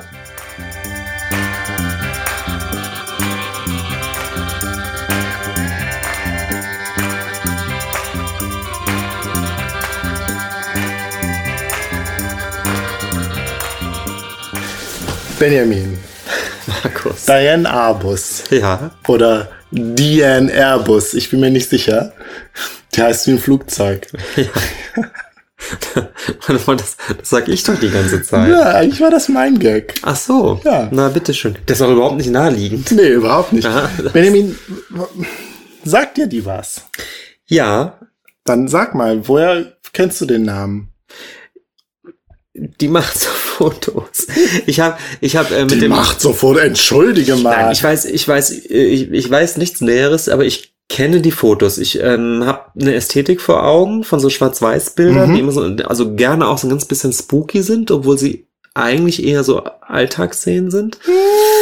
Aber da wirst du mich gleich eines Besseren belehren. Ja, aber ich habe ja. eine Ästhetik vor Augen. Ich kann dir aber nicht sagen, ehrlich gesagt, woher ich die Fotos kenne und was so ihr Background ist. Ja, das kann ich, glaube ich, ein bisschen, äh, da kann ich jetzt gleich ein bisschen Licht ins Dunkel bringen. Ich muss vorab zwei Dinge gestehen. Ich habe nicht den Essay von Susan Sontag gelesen. Ich wollte mir eben gerade noch, ich bin in zwei wichtige Buchläden in Köln gegangen und wollte es mir da kaufen, das Buch über Fotografie von Susan Sontag, wo der Essay drin ist. Aber sie hatten es nicht vorrätig. Und ich habe auch nicht den Film Fell gesehen, der so eine semi-fiktionale Biografie von Diane Arbus ist, wo sie sich in einen Mann verliebt, der über und über mit Fell bedeckt ist. Ja, ich glaube mit hier äh, äh, nicht Kate Blanchett, sondern der anderen, die ich immer verwechsle, und dem äh, Robert Downey Jr. Nicole Kidman? Nicole Kidman, glaube ich. Ja, Ach, wirklich? ja. Ich glaube, oder Kate Blanchett. Ich weiß es nicht. Ich habe ihn nicht gesehen. Soll aber auch nicht so gut sein, der Film. Ja, Benjamin, aber Diane Arbus oder Airbus, ich habe oder Diane, ich sag jetzt Diane Arbus einfach. Die war eine der berühmtesten Fotografinnen ever. Kann man, glaube ich, schon so sagen. Ja. Und in dem Zuge ist mir mal wieder aufgefallen, während man ja doch bei der bildenden Kunst, die bildende Kunst kommt einem als so jetzt nicht ganz so, also jemand, der jetzt nicht so wirklich drin in der Materie ist, kommt, da hat man schon das Gefühl, die ist zu 90 Prozent Männer dominiert.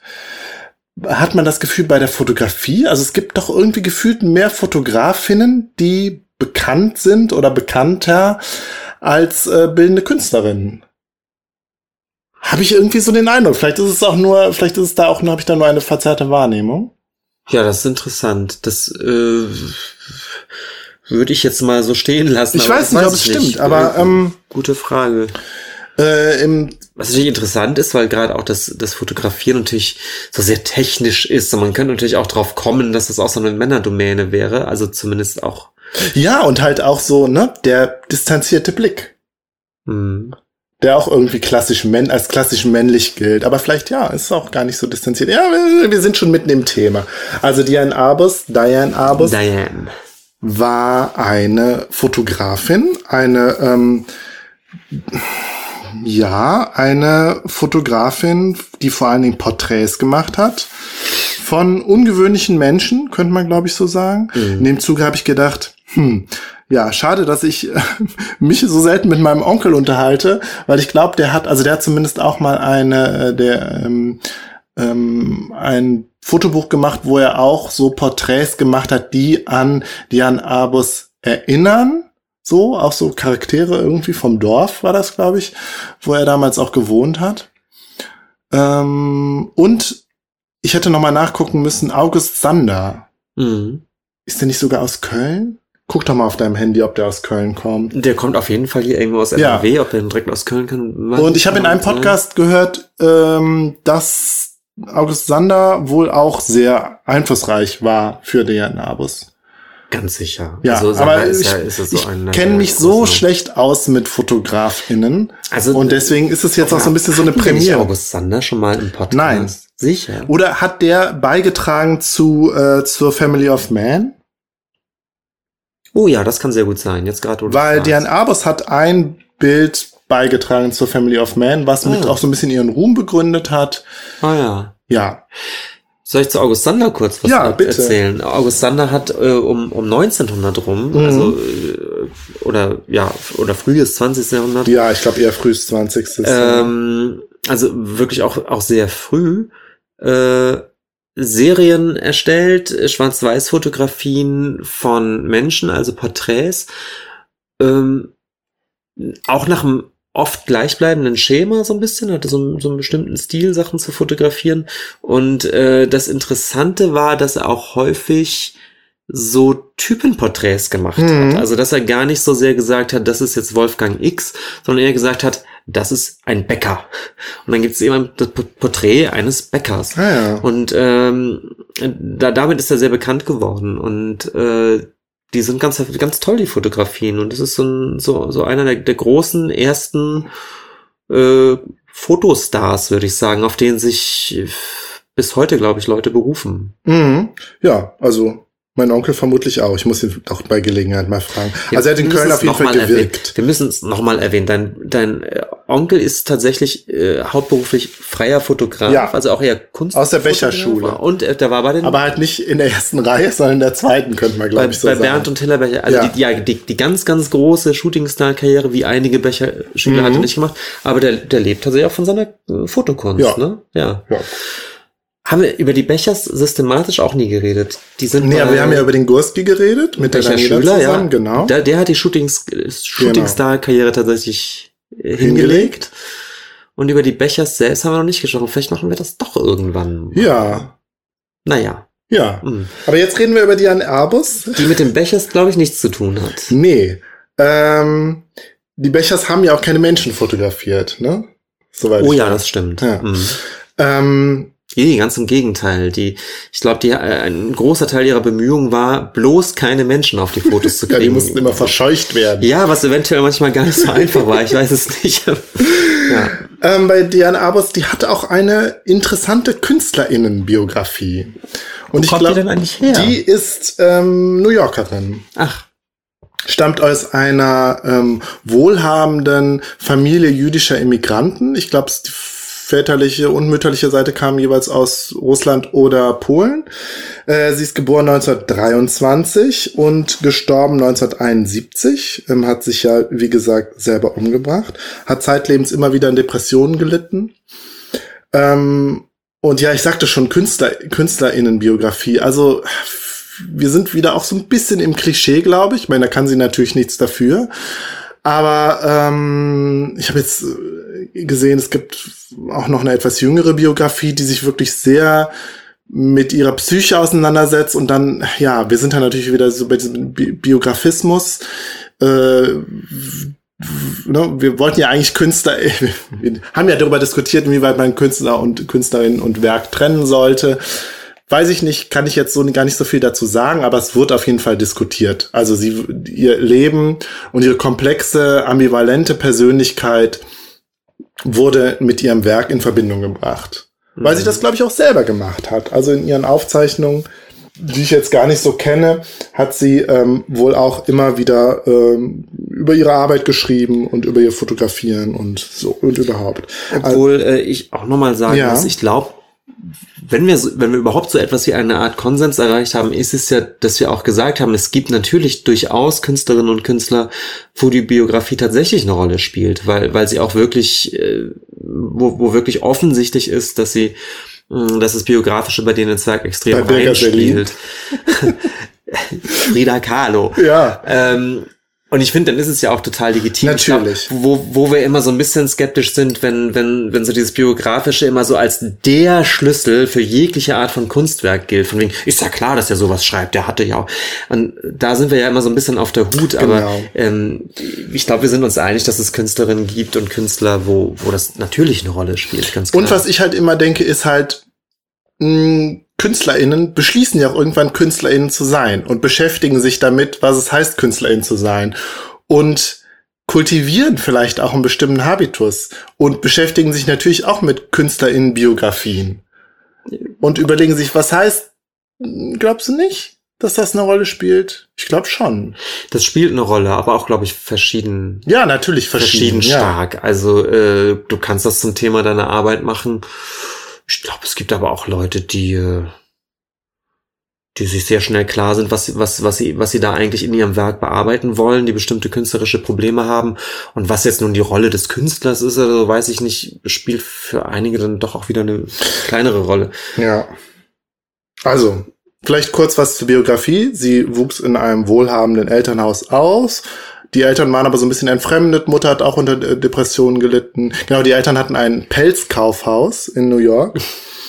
ähm, Kann man auch nicht mehr sie, machen. Genau, wie gesagt, wohl behütet. Alle, genau, sie hatte zwei Geschwister, einer davon Howard. Äh, Also genau, damals hieß sie noch Nemerov mit Nachnamen. Ihr Bruder Howard Nemerov ist wohl auch ein berühmter Dichter geworden, den ich aber auch nicht kenne. Ähm, jedes Kind hatte sein eigenes Kindermädchen, das fand ich noch ganz interessant.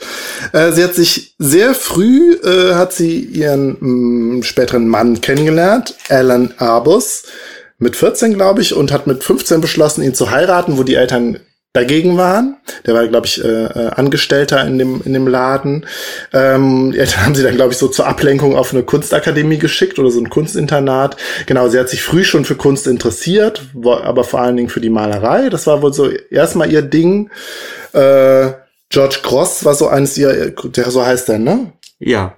ihr großes Vorbild über, weil sie hat ähm, bei ähm, ähm, einer Schülerin von ähm, Georg Grosch. Georg Grosch hat sie gelernt, ähm, die ähm, Do Dorothy Thompson, die hat nämlich für den ähm, für das Pelz für den Pelzladen hat sie da irgendwie das, Interior Design gemacht und die hat bei Georg Grosch studiert.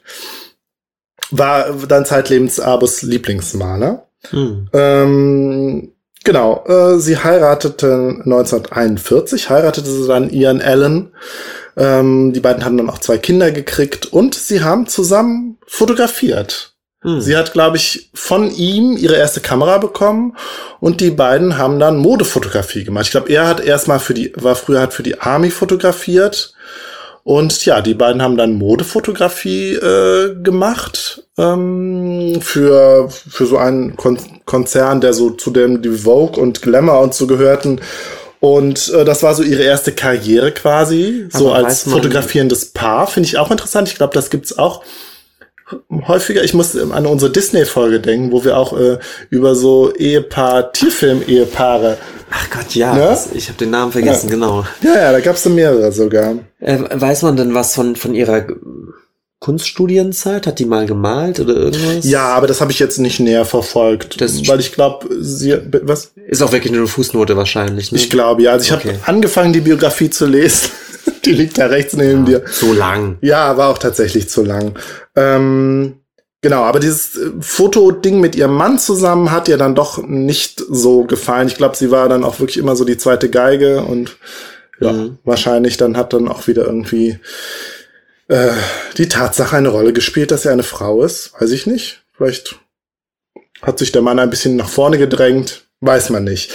Auf jeden Fall ist sie dann ja ihren eigenen Weg gegangen. Ähm, Anfang der 50er sind wir jetzt. Sie hat, ähm, genau, sie hat mit ihrem Mann erstmal eine Reise durch Europa gemacht, da ist sie auf viele neue Ideen gekommen. Sie hat Richard Avedon kennengelernt, Hm. der wohl auch ein berühmter Fotograf ist, der mir, der mir aber auch bis dahin nichts sagte. Mit dem war sie aber wohl auch ganz, ganz gut befreundet.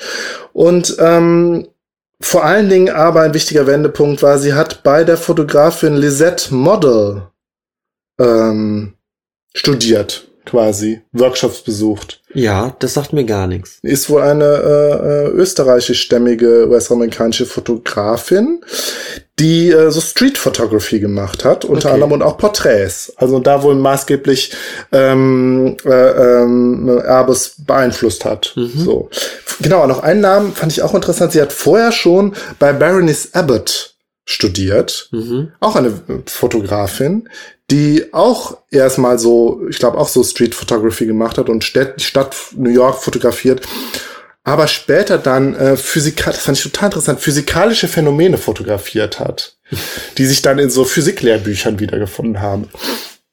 Ach so, also Mhm. wirklich als, als, jetzt kommt das Ja, als böse Wort, als angewandte Ja, aber, Fotografie, als aber, ja, aber auch die eine total interessante Ästhetik haben. Vielleicht, ja, vielleicht gucke ich da noch mal genauer hin bei der Baroness. Das ist spannend, ja. Genau, sie war dann später, aber ja, genau. Ähm, ja, Airbus schlägt ihren eigenen Weg ein und ähm, läuft durch die Stadt und äh, fotografiert vor allen Dingen die Außenseiter. Die sogenannten Außenseiter der Gesellschaft, Ja. die Freaks. Ja, um jetzt mal, um das jetzt das Wort zu sagen, was, was, was da immer wieder fällt, ne?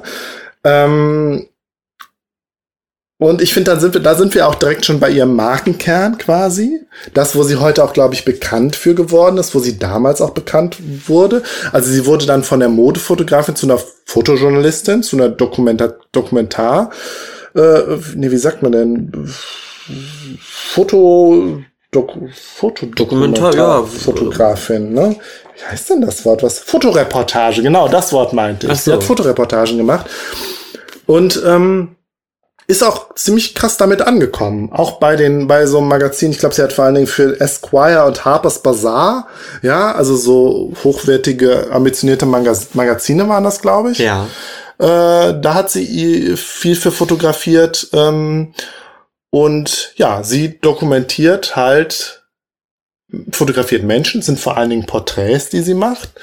Ähm, und auch übrigens keine Schnappschüsse, sondern inszenierte. Also sie hat den Leuten schon gesagt, hier, posiert mal so ein bisschen und so. Und Also sie hat die angesprochen. Wie kann man Genau. sich das So genau, vorstellen? das, das habe ich jetzt gar nicht so genau recherchiert. Mir geht es jetzt immer drum, welchen Menschenkreis so, also, ne? Ja, klar. Und ja,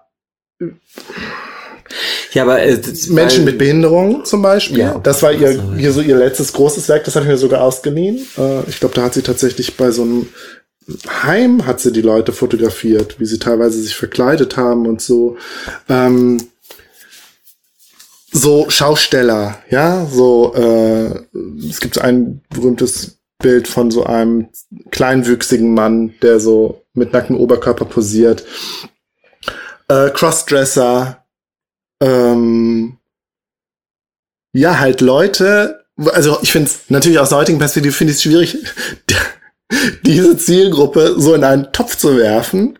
Aber damals, ja, galten, waren das halt die, die, ähm, die Außenseiter aus der, der Gesellschaft, ne? Und vor allen Dingen Randgruppen. Randgruppen, ja, ist natürlich auch ein schwieriges Wort.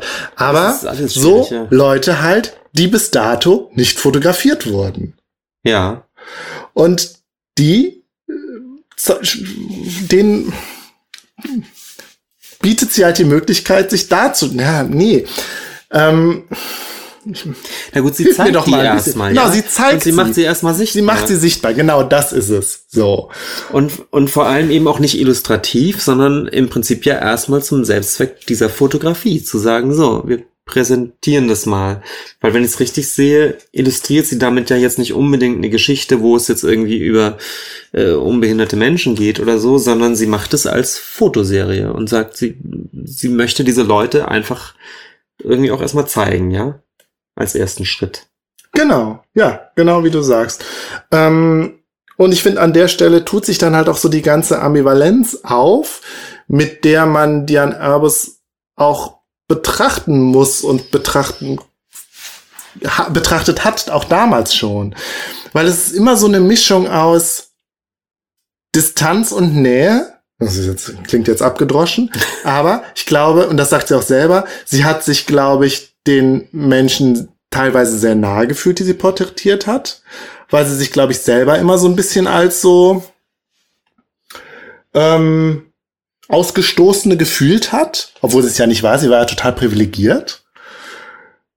Und gut, aber sie war auch, sie hat ja auch immer mit Mental Health Issues zu tun. Und vielleicht war das so ein bisschen ihr Ding, vielleicht auch irgendwie, ne, und das ist dann, das sind dann bibliografischen Spekulationen in, in ihr äh, unterkühltes Elternhaus, ja, mit der depressiven Mutter und so, dass sie sich da auch zur Außenseite hingezogen gefühlt hat, weil sie sich selber so gefühlt hat. Das auf der einen Seite, aber auf der anderen Seite natürlich immer der distanzierte Blick einer total privilegierten Person auf die Freaks in Anführungszeichen. Ja? Ja. Also diese, diese Seite von Nähe und Distanz, die dann auch natürlich, wenn wir auch bei der Distanzseite sind, ganz viel dann auch so in so Richtung Voyeurismus geht. Und in Vorführen vielleicht auch der Leute. Und das schildert, sie schildert, glaube ich, in ihren Aufzeichnungen auch selber diese Ambivalenz, dass es auch schon immer so ein bisschen, so ein bisschen so ein Grusel war von diesen Leuten. Einerseits fühlt sie sich mit ihnen verbunden, aber andererseits ist das schon so diese Distanz. Ja. Ähm, das ist auf jeden Fall das, was diskutiert wird im, im Zusammenhang. Ja, vielleicht ihr. kommen wir dem aber auch ein bisschen Mhm. näher. Ich habe jetzt gerade, während du gesprochen hast, durch das Buch auch nochmal geblättert. Mhm. Ähm, wie du schon sagst, da geht es jetzt um, um Menschen mit Behinderung. Sie scheint da irgendwie sich mit denen ja getroffen zu haben oder wie du, wie du schon sagst, vielleicht auch Mhm. eher an, an einer Art Heim unterwegs zu sein und da mit den, mit den Leuten in Kontakt zu kommen.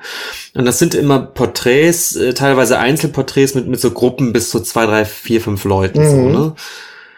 ähm, ich finde zum Beispiel auffällig, und das ist, äh, das ist, was du als inszeniert gesagt hast, sie scheinen mit den Leuten wirklich klar abzumachen, äh, stell dich doch mal hin oder, oder, oder irgendwie, ich, ich fotografiere dich jetzt. Mhm. Denn die Leute gucken immer in die Kamera und, und haben, Genau. Posieren wir vielleicht zu viel, aber sie stehen bewusst vor der Kamera, um fotografiert zu Genau, werden. ja. Das heißt, sie dokumentiert nicht deren Alltag und nimmt so Aufnahmen auf, während die jetzt so essen oder irgendwas tun, sondern es ist schon ganz klar, stell, stell dich mal hin, ich möchte dich fotografieren. Genau, es geht hier um die Menschen, es geht hier nicht um die Situation. So genau. quasi die natürliche. So, und, und, und da finde ich zum Beispiel einen Punkt zu sagen, in dem Moment ist es für mich nicht mehr voyeuristisch, weil sie beobachtet nicht, sondern sie sagt, sie, sie ist, es ist eine Situation, in der sie mit dem Aufgenommenen abmacht, ich mache jetzt ein Foto von dir. Stell dich mal hin. Ja, vielleicht selber nicht voyeurist, voyeuristisch, aber das, was sie den, den BetrachterInnen zeigt, mag Ja, so was klar. Voyeuristisches haben. Klar, Aber das ich finde auch- natürlich noch eine, noch eine andere Ebene. Mhm. Und ich wollte es mal systematisch Ja. aufnehmen, also auch, auch ihre Verbindung, weil du sagst so, ist, ist sie jetzt jemand, die da so hingeht und sagt so, ach, da habe ich, da habe ich jetzt witzige Motive und, und die schlachtet sie jetzt aus. Und ich habe aber schon das Gefühl, dass sie ja doch mit den Leuten sehr stark interagiert. Total. Und Ja. das ist natürlich auch ein total interessanter Punkt. Äh, sie treibt ja ihr Spiel mit diesen Masken. Also sie, Das ist jetzt hier in dem Buch. in, in ne? diesem, ja, aber lass uns doch hier vielleicht ja. einfach ein bisschen bleiben, weil ich glaube, das sagt viel darüber aus, wie sie, wie sie sich ihren Motiven nähert, sozusagen Mhm. mit den Menschen eben interagiert. Sie, sie scheint ja mit denen zu sagen, so, ich habe hier so Masken, hast du Lust, eine aufzusetzen oder welche würdest du denn nehmen? Ich würde dich gern, gern mit, so- mit so einer, mit so einer Maske fotografieren Mhm. oder so. Also es, es gibt, glaube ich, eine Art von Abmachung und Unter Interaktion zwischen ihr und den Motiven. Und das ist schon mal Mhm. ein super wichtigen Punkt, weil ich glaube, es gibt ganz, ganz viel Fotografie, die tatsächlich auf entweder so zufällige Schnappschuss-Sachen setzt oder eben vielleicht doch ein bisschen voyeuristisch ist, weil sie einfach Leute beobachtet, denen das vielleicht in dem Moment gar nicht so bewusst ist. Mhm. Aber sie gibt den, möglich den Leuten, glaube ich, schon die Möglichkeit zu sagen, so, wir machen ein Foto. Ähm, was, was machen wir? Stell dich hin oder Mhm. ähm, Ja, ja, sie hat eine den Maske Leuten auch die Möglichkeit oder? gegeben, dass, ja, sich, sich, ja, so genau weiß ich jetzt nicht, aber ich glaube, es geht sehr in die Richtung, wie du es, wie du es tatsächlich jetzt interpretierst, ja. Mhm. Ja, nee, vielleicht ist Voyeurismus da auch das falsche Wort, auch, auch wenn das im, im Bezug auf Abus oft verwendet wird. Sie hat teilweise auch versucht, freundschaftlichen Kontakt aufzunehmen mit den Leuten, die sie fotografiert. So. Ähm, ja, aber wenn man es halt sich betrachtet, dann hat man schon auch das Gefühl, ich sag jetzt nochmal das F-Wort, ja, das hat was von Freakshow. Mhm. Vielleicht kommt einem das heute nur so vor und damals mag es, ja, nee, eigentlich würde man fast schon denken, dass es damals vielleicht noch mehr als Freakshow gew gewirkt hat, aber so wurde sie auch nicht, so wurde sie ja eigentlich auch nicht äh, äh, wahrgenommen als, nee, also sie war, sie hat dann doch irgendwie den, Es hat ja doch auch mit Würde zu tun und wie sie die Leute fotografiert. Also ich finde, es ist, es ist gerade sehr interessant, wie, wie ambivalent sie da ist und sie da ein, einzuordnen ist. Also, und auf jeden Fall ist sie eine Pionierin eben, was die Repräsentation anbelangt. Das glaube ich wichtig, eben auch. Glaub ich, ich glaube, ja. das ist natürlich ein ganz wichtiger Punkt. Der Sichtbarmachung. Ähm, ja. Wenn du sagst, dass, dass das sind Personengruppen, die normalerweise überhaupt nicht überhaupt nicht präsentiert ja, bis dato werden, nicht gezeigt Fall, werden. Ja. Und wenn dann überhaupt wirklich ganz illustrativ, wenn es eben um, um Probleme der Gesellschaftsgruppe gibt, dann gibt es irgendwie mal ein Foto vom Obdachlosen oder sowas. Und das funktioniert für ihr ja doch sehr, sehr anders.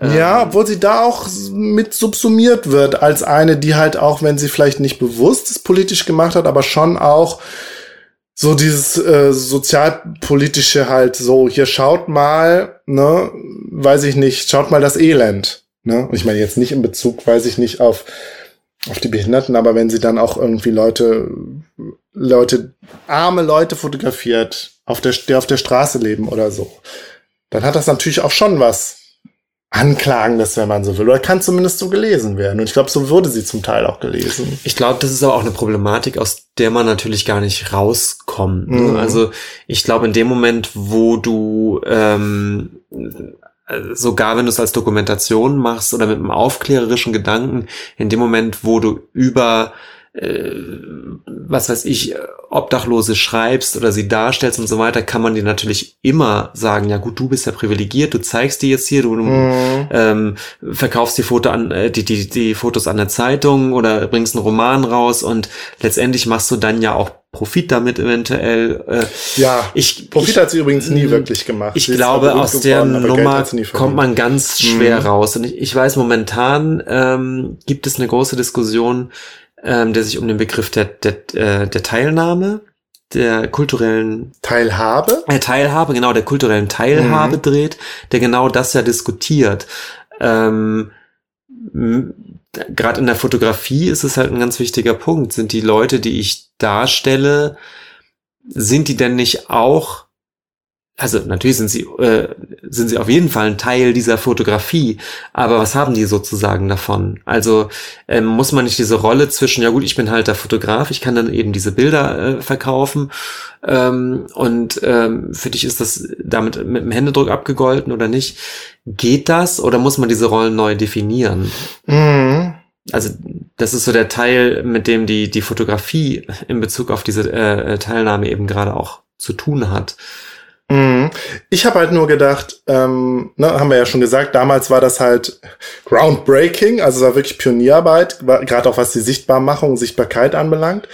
Heute wird man sagen, heute könntest du diese Fotos nicht mehr machen. Heute Nein. stunden die direkt unter so einem Voyeurismusverdacht. Ich unter glaube, so einem ähm, exploitativen Verdacht. Zumindest, auch. und das fällt eben auch auf, sind die Leute ja dann doch namenlos, wenn ich es richtig mhm. sehe. Ich glaube, das würde heute so äh, nicht mehr gut funktionieren. Ich glaube, du müsstest nee. schon sagen, wer ist eigentlich dargestellt? Ähm, und, und müsstest dich eigentlich noch, noch mehr äh, damit beschäftigen, wer, wer das eigentlich war, wer das ist und da ein bisschen was zu erzählen. Ja, nee, heute wäre eher die Frage der Selbstrepräsentation. Oder, oder natürlich das. Ähm, ich glaube aber, es ist nicht ausgeschlossen, dass, dass es heute noch Fotografen gibt, ja. der Fotografie von Menschen macht. Natürlich, äh, klar. Äh, so. Es ist ja auch, der Fotograf hat ja letztlich auch die Ausrüstung und die Kompetenz, so, ne? Äh, so ja. ist es. Und ich, ich glaube, das funktioniert schon, aber ich glaube eben auch, zum, zumindest dieses total Anonyme, mhm. das, das sehe ich jetzt als einen Punkt, der wahrscheinlich mhm. jetzt heute 2020 so äh, nicht mehr gehen mhm. würde. Sie wurde auch gehandelt als, als, äh, ein, als diejenige, die so die Grenzen der Schönheit verschoben hat und den Begriff der Schönheit finde ich, ja, finde ich, wird nicht so ganz, also es ist eher, ist eher kitschig, das so zu sehen. Ich glaube, es geht ja nicht um die, da ging es ja nicht unbedingt drum und so, so nehme ich die auch nicht wahr irgendwie. Es ging ja wirklich eher um Sichtbarkeit.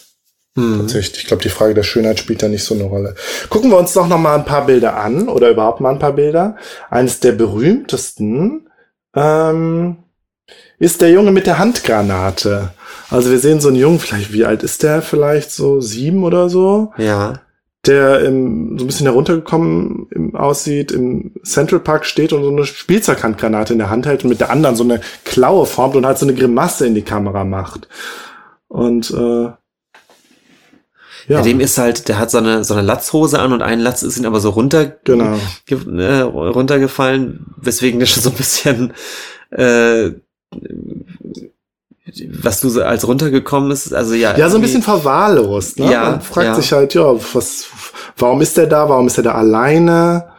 Weiß ich nicht. Vielleicht hat er auch eine geistige Behinderung oder so, das weiß man nicht. Oder macht einfach so aus Quatsch halt eine Grimasse. Also das Interessante an der Fotografie ist ja tatsächlich, dass man so ein, äh, dass es so ein bisschen mit dem Mysterium spielt. Ist das jetzt eine echte Handgranate? Oder, oder überhaupt, warum ist es eine Handgranate? Das ist ja auch ein bescheuertes ja, warum, genau, eigentlich. Ja, ja. Und wie du schon sagst, der hat, der, der mit der anderen Hand hat, macht er so eine Geste, die aber nicht, überhaupt nicht deutbar ist. Mhm. Ähm, genauso wie der Gesichtsausdruck ich meine, die Fotografie ist schon deswegen sehr interessant, weil sie einfach äh, so rätselhaft, so rätselhaft ist. Ja, ja. ja. Ähm, dann hier mit dem äh, Riesenwüchsigen, ich weiß gar nicht, wie man sagt, Akromegalie, also ein Mann, der irgendwie über zwei, zwei Meter siebzehn oder so groß war und bei seinen vor, im, im Raum seiner Eltern stehen, seine Eltern sind irgendwie nur so zwei Drittel von ihm groß. Ich glaube, das ist aber auch so ein bisschen ein optischer Effekt. Mm. Klar, und da haben wir schon irgendwie die Außenseiter, ja. Mm. Und ähm, hier, der kleinwüchsige Mann mit, ich glaube, der ist sogar nackt, hat nur so, so ein Handtuch umgeschmissen. Und im Hintergrund, also er hat so einen Hut auf und im Hintergrund, also er sitzt auf dem Bett, im Hintergrund steht so eine Schnapsflasche, aber er guckt halt ganz selbstbewusst und äh, so in die Kamera. Weiß ich nicht, ob er auch. Hat so einen Hut an, ne? Ja. Hat, so, hat so einen dünnen Schnäuzer. Ich weiß ja. gar nicht, wie man diese, diese, diese Schnäuzer, die haben bestimmt auch Bleistift einen Namen. Schnurrbart, ja, so ein bisschen Bleistiftmäßig. Ja. Ähm, ja. Und äh, hier, das fand ich ganz interessant. Ein, ganz junger Mann oder pff, Junge, weil wie alt mag der sein? 15 oder so, mhm. hat so, äh, hat ist auch so ähm, so einen Anzug an und mit so einen Hut auf, so einen Strohhut und hat so eine Amerika-Fahne direkt neben ihm und er hat so einen Badge an, da steht drauf, ähm, God bless America, support our boys in Vietnam. Und da denkt man natürlich, ja, ist das jetzt ein Rekrut? Wird er jetzt ja, stimmt. nach Vietnam verschickt und da äh, verfeuert quasi. Also da kann man natürlich schon denken, ja, das kann, lässt sich eindeutig als politische Aussage hm. äh, lesen.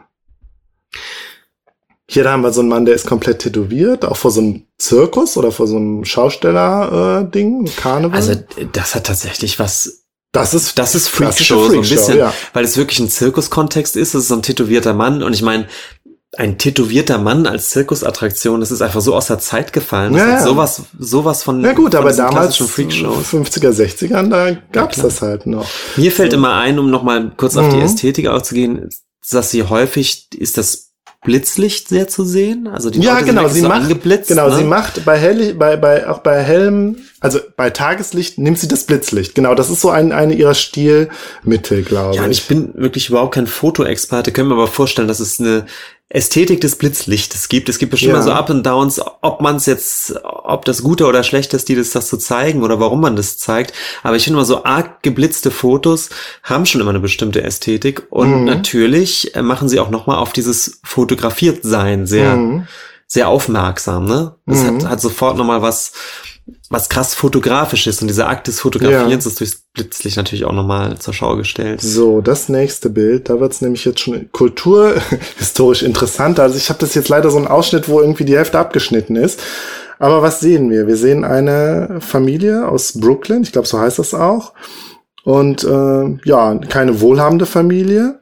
Und die Frau hat halt einen sehr charakteristischen Look. Sieht man jetzt leider nicht auf dem Foto, weil sie hat so eine hochtopierte Frisur. So eine Amy Winehouse-Frisur, so ein bisschen. Ja. Hm.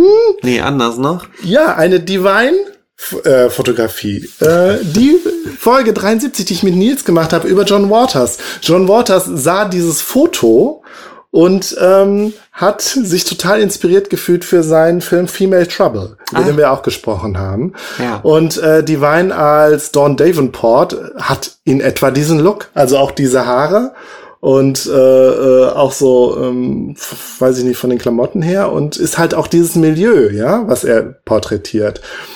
Ähm, und das fand ich sehr interessant. Also wie sehr, also John Waters hat sich, glaube ich, sehr von Jan Erbes äh, ähm, äh, inspiriert gefühlt und auch halt gerade so dieses, diese Hinwendung eben zu den, ja, zu den Marginalisierten, was er ja total abfeiert und noch, noch mal übersteigert. Und vielleicht hat er da auch bei Diana Bus mehr gelesen, äh, reingelesen, als sie es beabsichtigt hat. Aber ja, das fand ich auf jeden Fall sehr interessant, da diesen.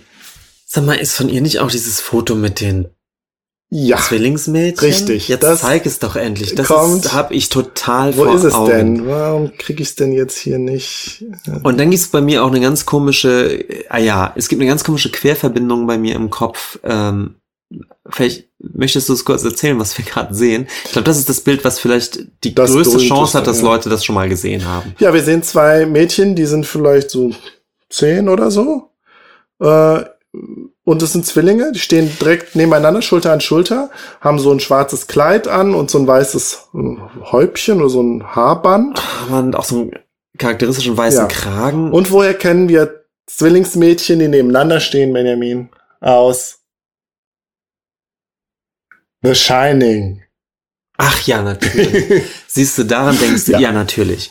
The Shining Genau. zitiert definitiv dieses ja, Bild. also es ist nicht, also ich glaube, Kubrick hat nie gesagt, dass er das von Diane Arbus hat, aber es wird schwer davon ausgegangen. Und ich glaube, die haben sogar mal zusammengearbeitet, also die haben mal beide bei für irgendein Magazin zusammengearbeitet, kannten sich wohl oder haben sich wohl mal kennengelernt und es, ja, also es ist schon sehr schwer davon auszugehen, dass er äh, sich inspiriert gefühlt hat. Obwohl die sehen ja nicht unheimlich aus, ne? Aber sondern eher Aber es ist doch schwer zu sagen, warum dieses, diese Fotografie hat doch die, die, die das, das ist, das ist ein sehr einprägsames Foto einfach. Vielleicht auch in seiner Klarheit ist natürlich den Schwarz-Weiß. Sie haben dieses sehr dunkle Kleid an mit diesen, mit diesen hellen Kragen. Mhm. Und, und äh, stehen da dann auch so, so ein bisschen steif. Das finde ich übrigens bei fast allen. Also es, ist- es, ist- es ist ja nie aus der Bewegung raus, sondern die, die Nee. stehen, die stehen da mal sehr gerade. Ja. Und vielleicht macht sogar, macht auch das schon. Ich finde es schwer zu erklären, was, was daran so, einen- so einen gewissen Sog hat, aber ich finde, das ist eine Fotografie, die auch total prägnant ist. Also hat. Die hat man Total. total vor Augen. Ich denke natürlich immer an das äh, wunderbare Album Siamese Dream von den Smashing Pumpkins, Mhm. wo auch so zwei, äh, zwei Mädchen drauf zu sehen sind.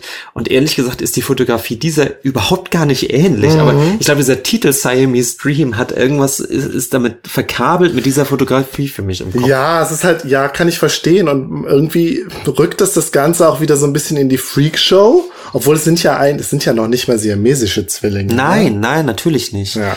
Aber das ist vielleicht der Witz, dass, dass Mhm. man, ich glaube, man guckt ein bisschen mehr in diese Fotografie ein, als eigentlich ist. Mhm. Aber das ist ja schon eine Leistung. Das ist ja schon interessant, dass sie immer so einen Raum schafft, genau wie bei dem Jungen mit der Granate. Man, man fängt sofort an, Dinge da reinzutragen. Also, Mhm. weil was ich auch meinte, ich habe die Fotografien von ihr immer als irgendwie so ein bisschen düster und kryptisch in Erinnerung. Und Mhm. eigentlich sind es nur Porträts. Also in, Mhm. auch in diesem Fall, wie du schon sagst, es sind, es gibt keinen Grund, irgendetwas super Besonderes an diesen beiden Mädchen zu sehen. Ja, aber ich meine, irgendwas letztlich, an der ja, Fotografie. letzt, genau, letztlich scheinen die irgendwas auszulösen und ausgelöst zu haben bei vielen KünstlerInnen, zum Beispiel bei Kubrick oder bei John Waters, dass sie so inspi inspirativ waren. Vielleicht auch dadurch, dass sie irgendwie wirklich was Neues geschafft hat, was Neues dargestellt hat. Hm. So. Also nicht nur Menschen, die man sonst nie so sieht in der Öffentlichkeit, sondern auch irgendwie etwas Atmosphärisches und so.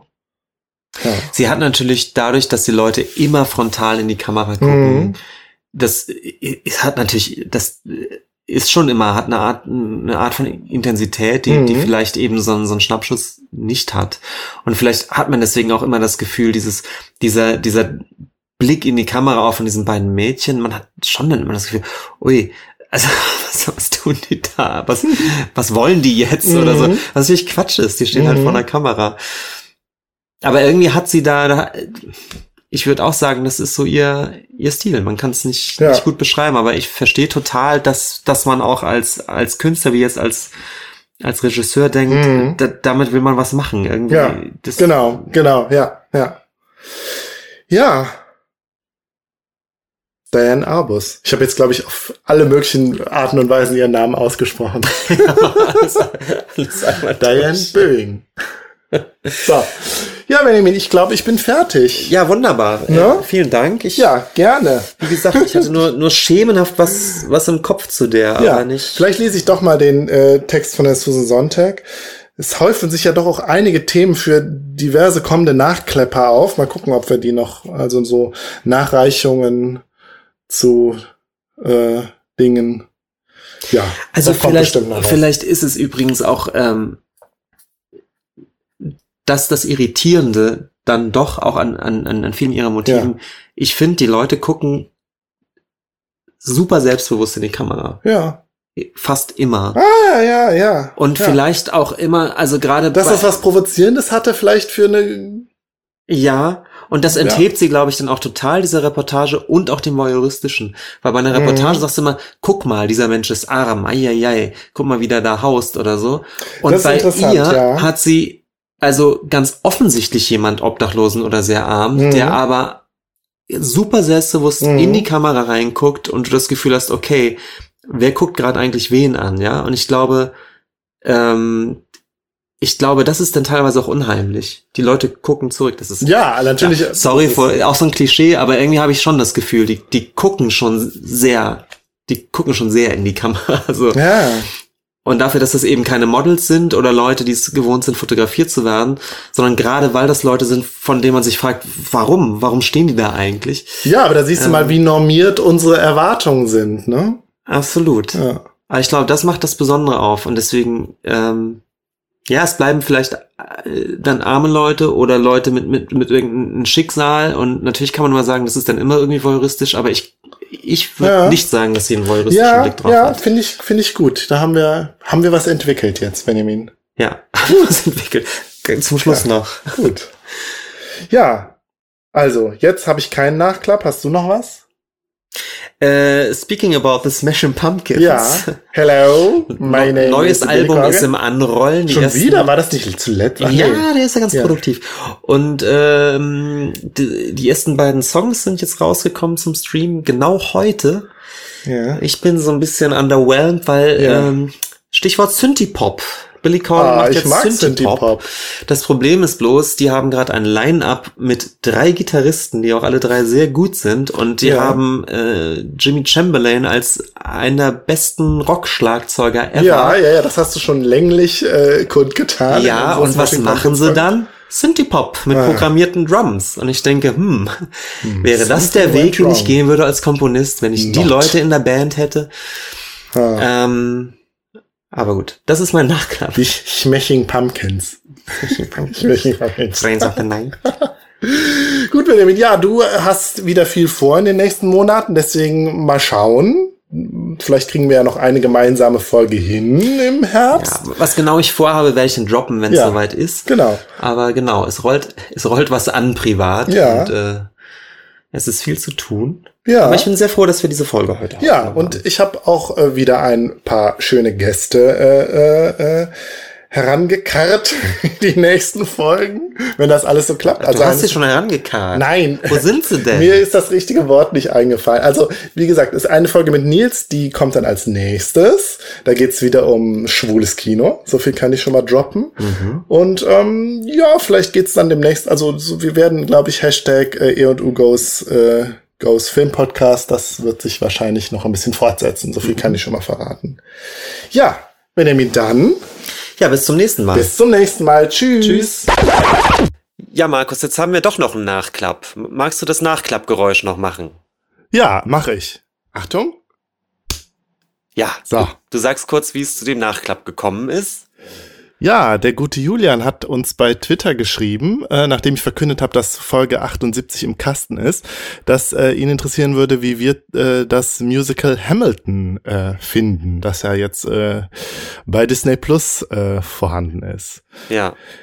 Ich habe es nicht geguckt, Ja, aber wir haben uns trotzdem dazu entschieden, darüber zu reden, beziehungsweise du wirst jetzt gleich ein bisschen was darüber erzählen und ich höre dir aufmerksam zu. ja.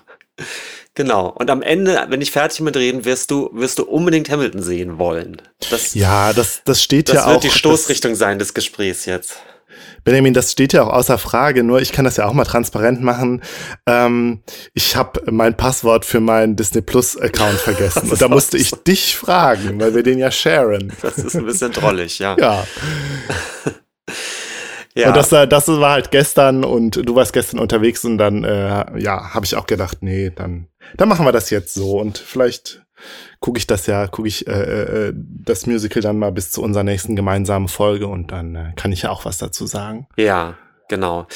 Äh, also ja, Hamilton ähm, läuft seit 2015 auf dem äh, auf dem Broadway und inzwischen auch in, in diversen anderen Produktionen, unter anderem in London.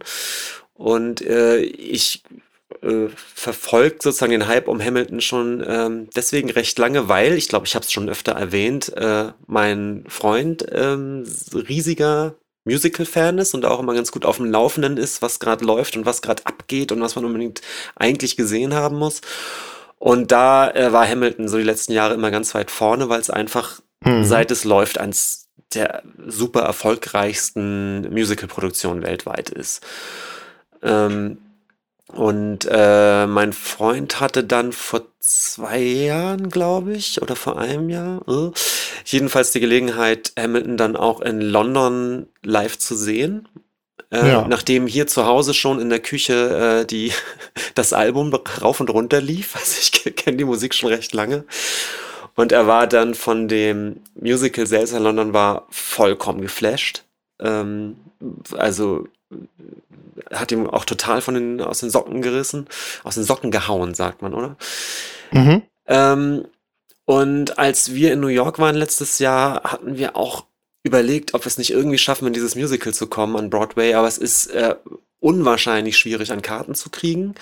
Ja, ähm, ich glaube, das hat's da erzählt, ja, in genau. unserer New York-Folge. Ah ja, das kann sein, genau. Die sind erstens sauteuer, die Karten, und haben lange Wartelisten und äh, hat jedenfalls einfach alles nicht funktioniert.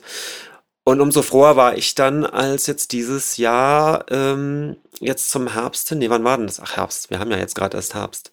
Äh, jetzt im Sommer jedenfalls. Noch nicht mal. Disney Plus ja. Äh, ja verkündet hat, dass die, äh, die, die Rechte haben, die äh, abgefilmte Show sozusagen zu zeigen. Mhm. Und das haben wir natürlich sofort gemacht, ja. Ähm, äh, und was soll ich sagen, ich war selbst auch vollkommen geflasht. Aber okay. vielleicht von Anfang an, ähm, nur nochmal so, so ein bisschen zu den, zu den Grunddaten. Das Musical ist von äh, Lin-Manuel Miranda geschrieben worden, mhm. der auch in der Urbesetzung äh, den Hamilton selbst spielt, die Hauptrolle. Also er selbst ist auch Musical-Schauspieler. Ähm, äh, Miranda ist 1980 in New York geboren. Seine Eltern kommen aber aus Puerto Rico. Das heißt, er hat auch so eine Art ähm, Einwanderungsgeschichte in seiner, in seiner eigenen Familiengeschichte. Äh, mhm. Und er arbeitet dann sieben bis acht Jahre an diesem Musical Hamilton, was super komplex Ach, krass, ist. Ja, ja. ja. Äh, was dann eben 2015 an den Broadway kommt. Und ähm, es dreht sich um eben Alexander Hamilton, der einer der Gründervater der USA, äh, Gründer, Gründerväter der USA ist. Also wir sind im 18. Von Jahrhundert. dem ich vorher noch nie gehört habe. Ich glaube, da geht's dir wie fast, fast jedem von uns. Ich weiß nicht, ob in den USA wird man ja wahrscheinlich diese Gründungsgeschichte und die Gründungsväter vielleicht ein bisschen besser kennen, so schulbildungsmäßig. Ja, aber war das nicht vielleicht sogar auch ein bisschen der Gag, dass es eben um jemanden ging, der so ein bisschen aus der zweiten Reihe kommt? Ja, ich weiß es nicht. Sehr ja. gut möglich. Okay. Zumal eben der Hamilton äh, als, als Waisenkind aus der Karibik kommt und ähm, dann eben eine politische Karriere in, in Washington anstrebt. Äh, er ist dann sogar erster Finanzminister der USA und äh, diese ganze Geschichte um seine politische Karriere verfolgen wir. Natürlich dann eben auch seine, seine private Geschichte bis hin zu seinem ja, etwas tragischen und unnötigen äh, äh, Tod bei einem Duell. Ähm, und ich, es wird dann immer so ein bisschen vermutet, ich weiß nicht, ob Miranda das selbst auch sagt, dass natürlich die Geschichte auch Hamilton, der als, als Underdog, eben als Waisenkind äh, in die USA kommt und sich da dann so hochkämpft bis in die, in die höchsten politischen Ränge, dass das vielleicht auch was ist, was ihn einfach interessiert hat. Diese Underdog-Geschichte ja. daran auch ein bisschen, bisschen zu zeigen. Ähm, die äh, Musik ist äh, recht außergewöhnlich für ein Musical. Es handelt sich eben nicht um, um diese, um die großen Disney-Balladen, die man so kennt, sondern es ist eben eine Musik, die sich aus, aus Hip-Hop und RB-Elementen zusammensetzt. Mhm. Und an, an diesem Hip-Hop ähm, knüpft sich schon, dass es ungeheuerlich viel Text gibt. Es wird eben wirklich gerappt, es wird viel schnell gerappt, da kannst du natürlich auch viel Text unterbringen. Ähm, und das macht das Musical inhaltlich schon mal wahnsinnig komplex. Es ist beim, beim ersten Schauen äh, relativ schwer zu verfolgen. Ja. Auch mit Untertitel, weil einfach der Text super schnell vorangeht. Und dann ist natürlich auch die, die Thematik nicht ganz einfach. Es geht eben um so politische Verstrickungen. Es gibt viel um irgendwelche Verträge, die geschlossen werden und irgendwelche Allianzen zwischen irgendwelchen politischen Bewegungen. Und ähm, äh, also das allein ist schon komplex zu verstehen und dann eben die, diese Menge an Text und die Geschwindigkeit. Hm, ich war so ein bisschen überfordert, äh, inhaltlich immer komplett zu folgen. Was aber gar nicht so viel macht beim ersten Schauen, denn ähm, man hat wunderbare Songs. Die Musik ist wirklich, wirklich super, super toll. Sehr modern eben, sehr teilweise recht unmusicalmäßig eben durch diese RB-Sachen. Ähm, und eine zweite, ein zweites Element, ach, letztendlich auch fast der Überforderung, ist, dass auch auf der Bühne wahnsinnig viel los ist. Und das ist Ja. ein bisschen schwierig zu erklären, woran das liegt. Es gibt, ähm, ich glaube, fast zu jeder Zeit ist die gesamte Cast auf der Bühne. Ähm, es sind immer sehr viele Leute auf der Bühne, zu fast jedem Song. Ähm, und es ist viel Choreografie zu gucken. Also, obwohl eigentlich ähm, wird sich die ganze Zeit nur unterhalten. Ja, es gibt wenig äußere Handlungen, so im Sinne, wie es vielleicht eher in so einem Disney-Musical der Fall wäre. Also so Show-Elemente, wo Ja. irgendwas aus der Bühne fährt und ein großes Hallo ist oder so, sondern es ist wirklich einfach nur People auf der Bühne, die ähm, sprechen und dabei sich eben bewegen, woraus sich so Choreografien ergeben. Und das ist aber so on point und so exakt und so gut und auch so, so vielschichtig. Es passiert wahnsinnig viel. Man hat äh, Schwierigkeiten eigentlich immer zu begreifen, was gerade auf der Bühne alles passiert. Ja. Wie oft hast du das denn jetzt, das Musical denn jetzt geguckt? Ich habe es jetzt wirklich erst einmal geguckt und habe äh, von Anfang an gesagt, ich muss es, muss es unbedingt noch mal ein zweites Mal gucken. um es- Okay. Aber du fandst schon, dass es was gebracht hat, sozusagen, beim einmaligen Gucken. Weil ich denke jetzt gerade, oh Gott, mit meinen, auch mit meinen bescheidenen Englischkenntnissen, ich würde doch gar nichts verstehen. Aber es gibt da vermutlich Untertitel, oder? Bei Disney Plus. Ja, natürlich. Oder? Natürlich. Ja, es gibt okay. Untertitel. Ähm, natürlich wird es vielleicht auch was bringen, vorweg mal den Wikipedia-Artikel des Musicals zu gucken, um, um die Handlung schon mal Mhm. gelesen zu haben. Aber auch, auch das schon beim Überfliegen zeigt sich, es, es ist tatsächlich relativ, relativ komplex, die Story. Okay. Und ich würde einfach sagen, einfach, einfach direkt ran und gucken.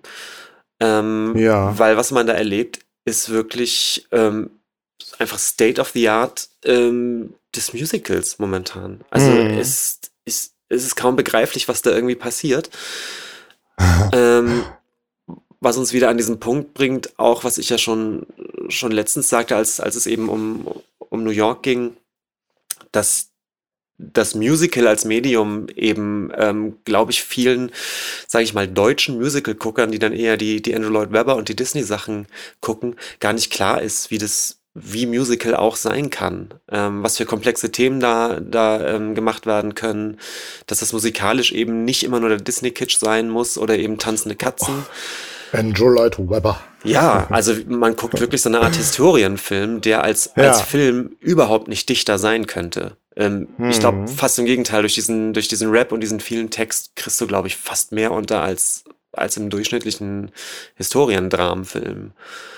Mhm. Das, das ist schon wirklich äh, unglaublich. Es ist wirklich so, so State of the Art, glaube ich, gerade was im Museum. Wenn man sich da allein schon Mhm. einfach mal Mhm. updaten will, was Musical eben kann, außer, au- außer singende Züge und Katzen, dann muss man sich das, glaube ich, echt mal anschauen. Ja. Deutschland ist, wurde auch an das Musical herangeführt durch Wetten das und die dortigen Auftritte, habe ich so das Gefühl. Ja, ja. Ähm, interessant ist noch, ähm, dass die, die, die Cast, also die Darsteller, ähm, sehr divers äh, zusammengestellt sind. Miranda selbst Ja. hat ja ähm, diese, diese Wurzeln in Puerto Rico. Und äh, die Urcast ähm, ist dann auch so, dass zum Beispiel Christopher Jackson spielt George Washington, David Dix spielt Thomas Jefferson, also historische Persönlichkeiten, sind aber beide schwarz als Darsteller. Ja. Und das fand ich auch ein sehr modernes Element, weil das ja, glaube ich, gerade auch im Musical eine Riesendiskussion ist. Ja, ich meine, wenn du nach Hamburg in König der Löwen gehst, sind das ausschließlich schwarze Darsteller, weil, hoho, Afrika.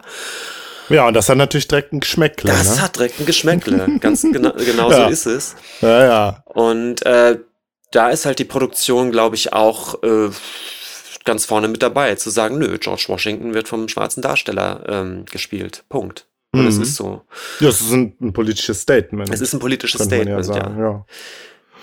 Ähm, ich weiß auch, dass inzwischen so im, im Zuge von, von Black Lives Matters, ähm, glaube ich, das Musical auch schon, ähm, auch schon problematischer diskutiert wird. Also muss man eigentlich die Geschichte von, von, von so einem dieser weißen Gründungsväter erzählen, als eine Art von, von Heldengeschichte oder so? Ähm, hätte man nicht da auch noch kritischer sein müssen? Hm. und so weiter. Ehrlich gesagt, damit habe ich mich nicht, nicht viel beschäftigt, wie ich, wie ich ja eh nicht in die Tiefen, ehrlich gesagt, dieser Geschichte eingetaucht bin. Ich Mhm. habe es jetzt als. ja, und das haben wir ja jetzt hier auch nicht vor. Genau. Mhm. Das war es eigentlich schon. Es ist ein, ein Riesentipp. Ja. Man, ähm, Ja. man muss das mal gucken. Es ist, äh, es ist super toll und mitreißend und anrührend an bestimmten Stellen. Und irgendwie eben auch überfordernd. Aber das ist schon okay. Hm. Ich habe nur das erste Lied mal gehört und fand es ist ein Ohrwurm. Ja, es gibt diverse tolle Ohrwürmer. Ja. Das ist schon echt gut. Schön. Ja. Ja, Benjamin. Sehr gut. Ja, Ja. Ja, Service Podcast E und U. das Podcast hier und U. So, und jetzt, jetzt kommt aber wirklich der Ja, viele- Abspann. Genau. Viele Grüße an Julian. Ich hoffe. Ja, und danke Äh, für den ja, Reminder. fand also irgendwie, ja. ähm, ja, hätten wir auch selbst mal drauf kommen können, drüber zu sprechen. Aber wie schön, dass denn so ein Input kommt. Mhm. Gut. Okay, bis zum nächsten Mal. Tschüss. Ciao.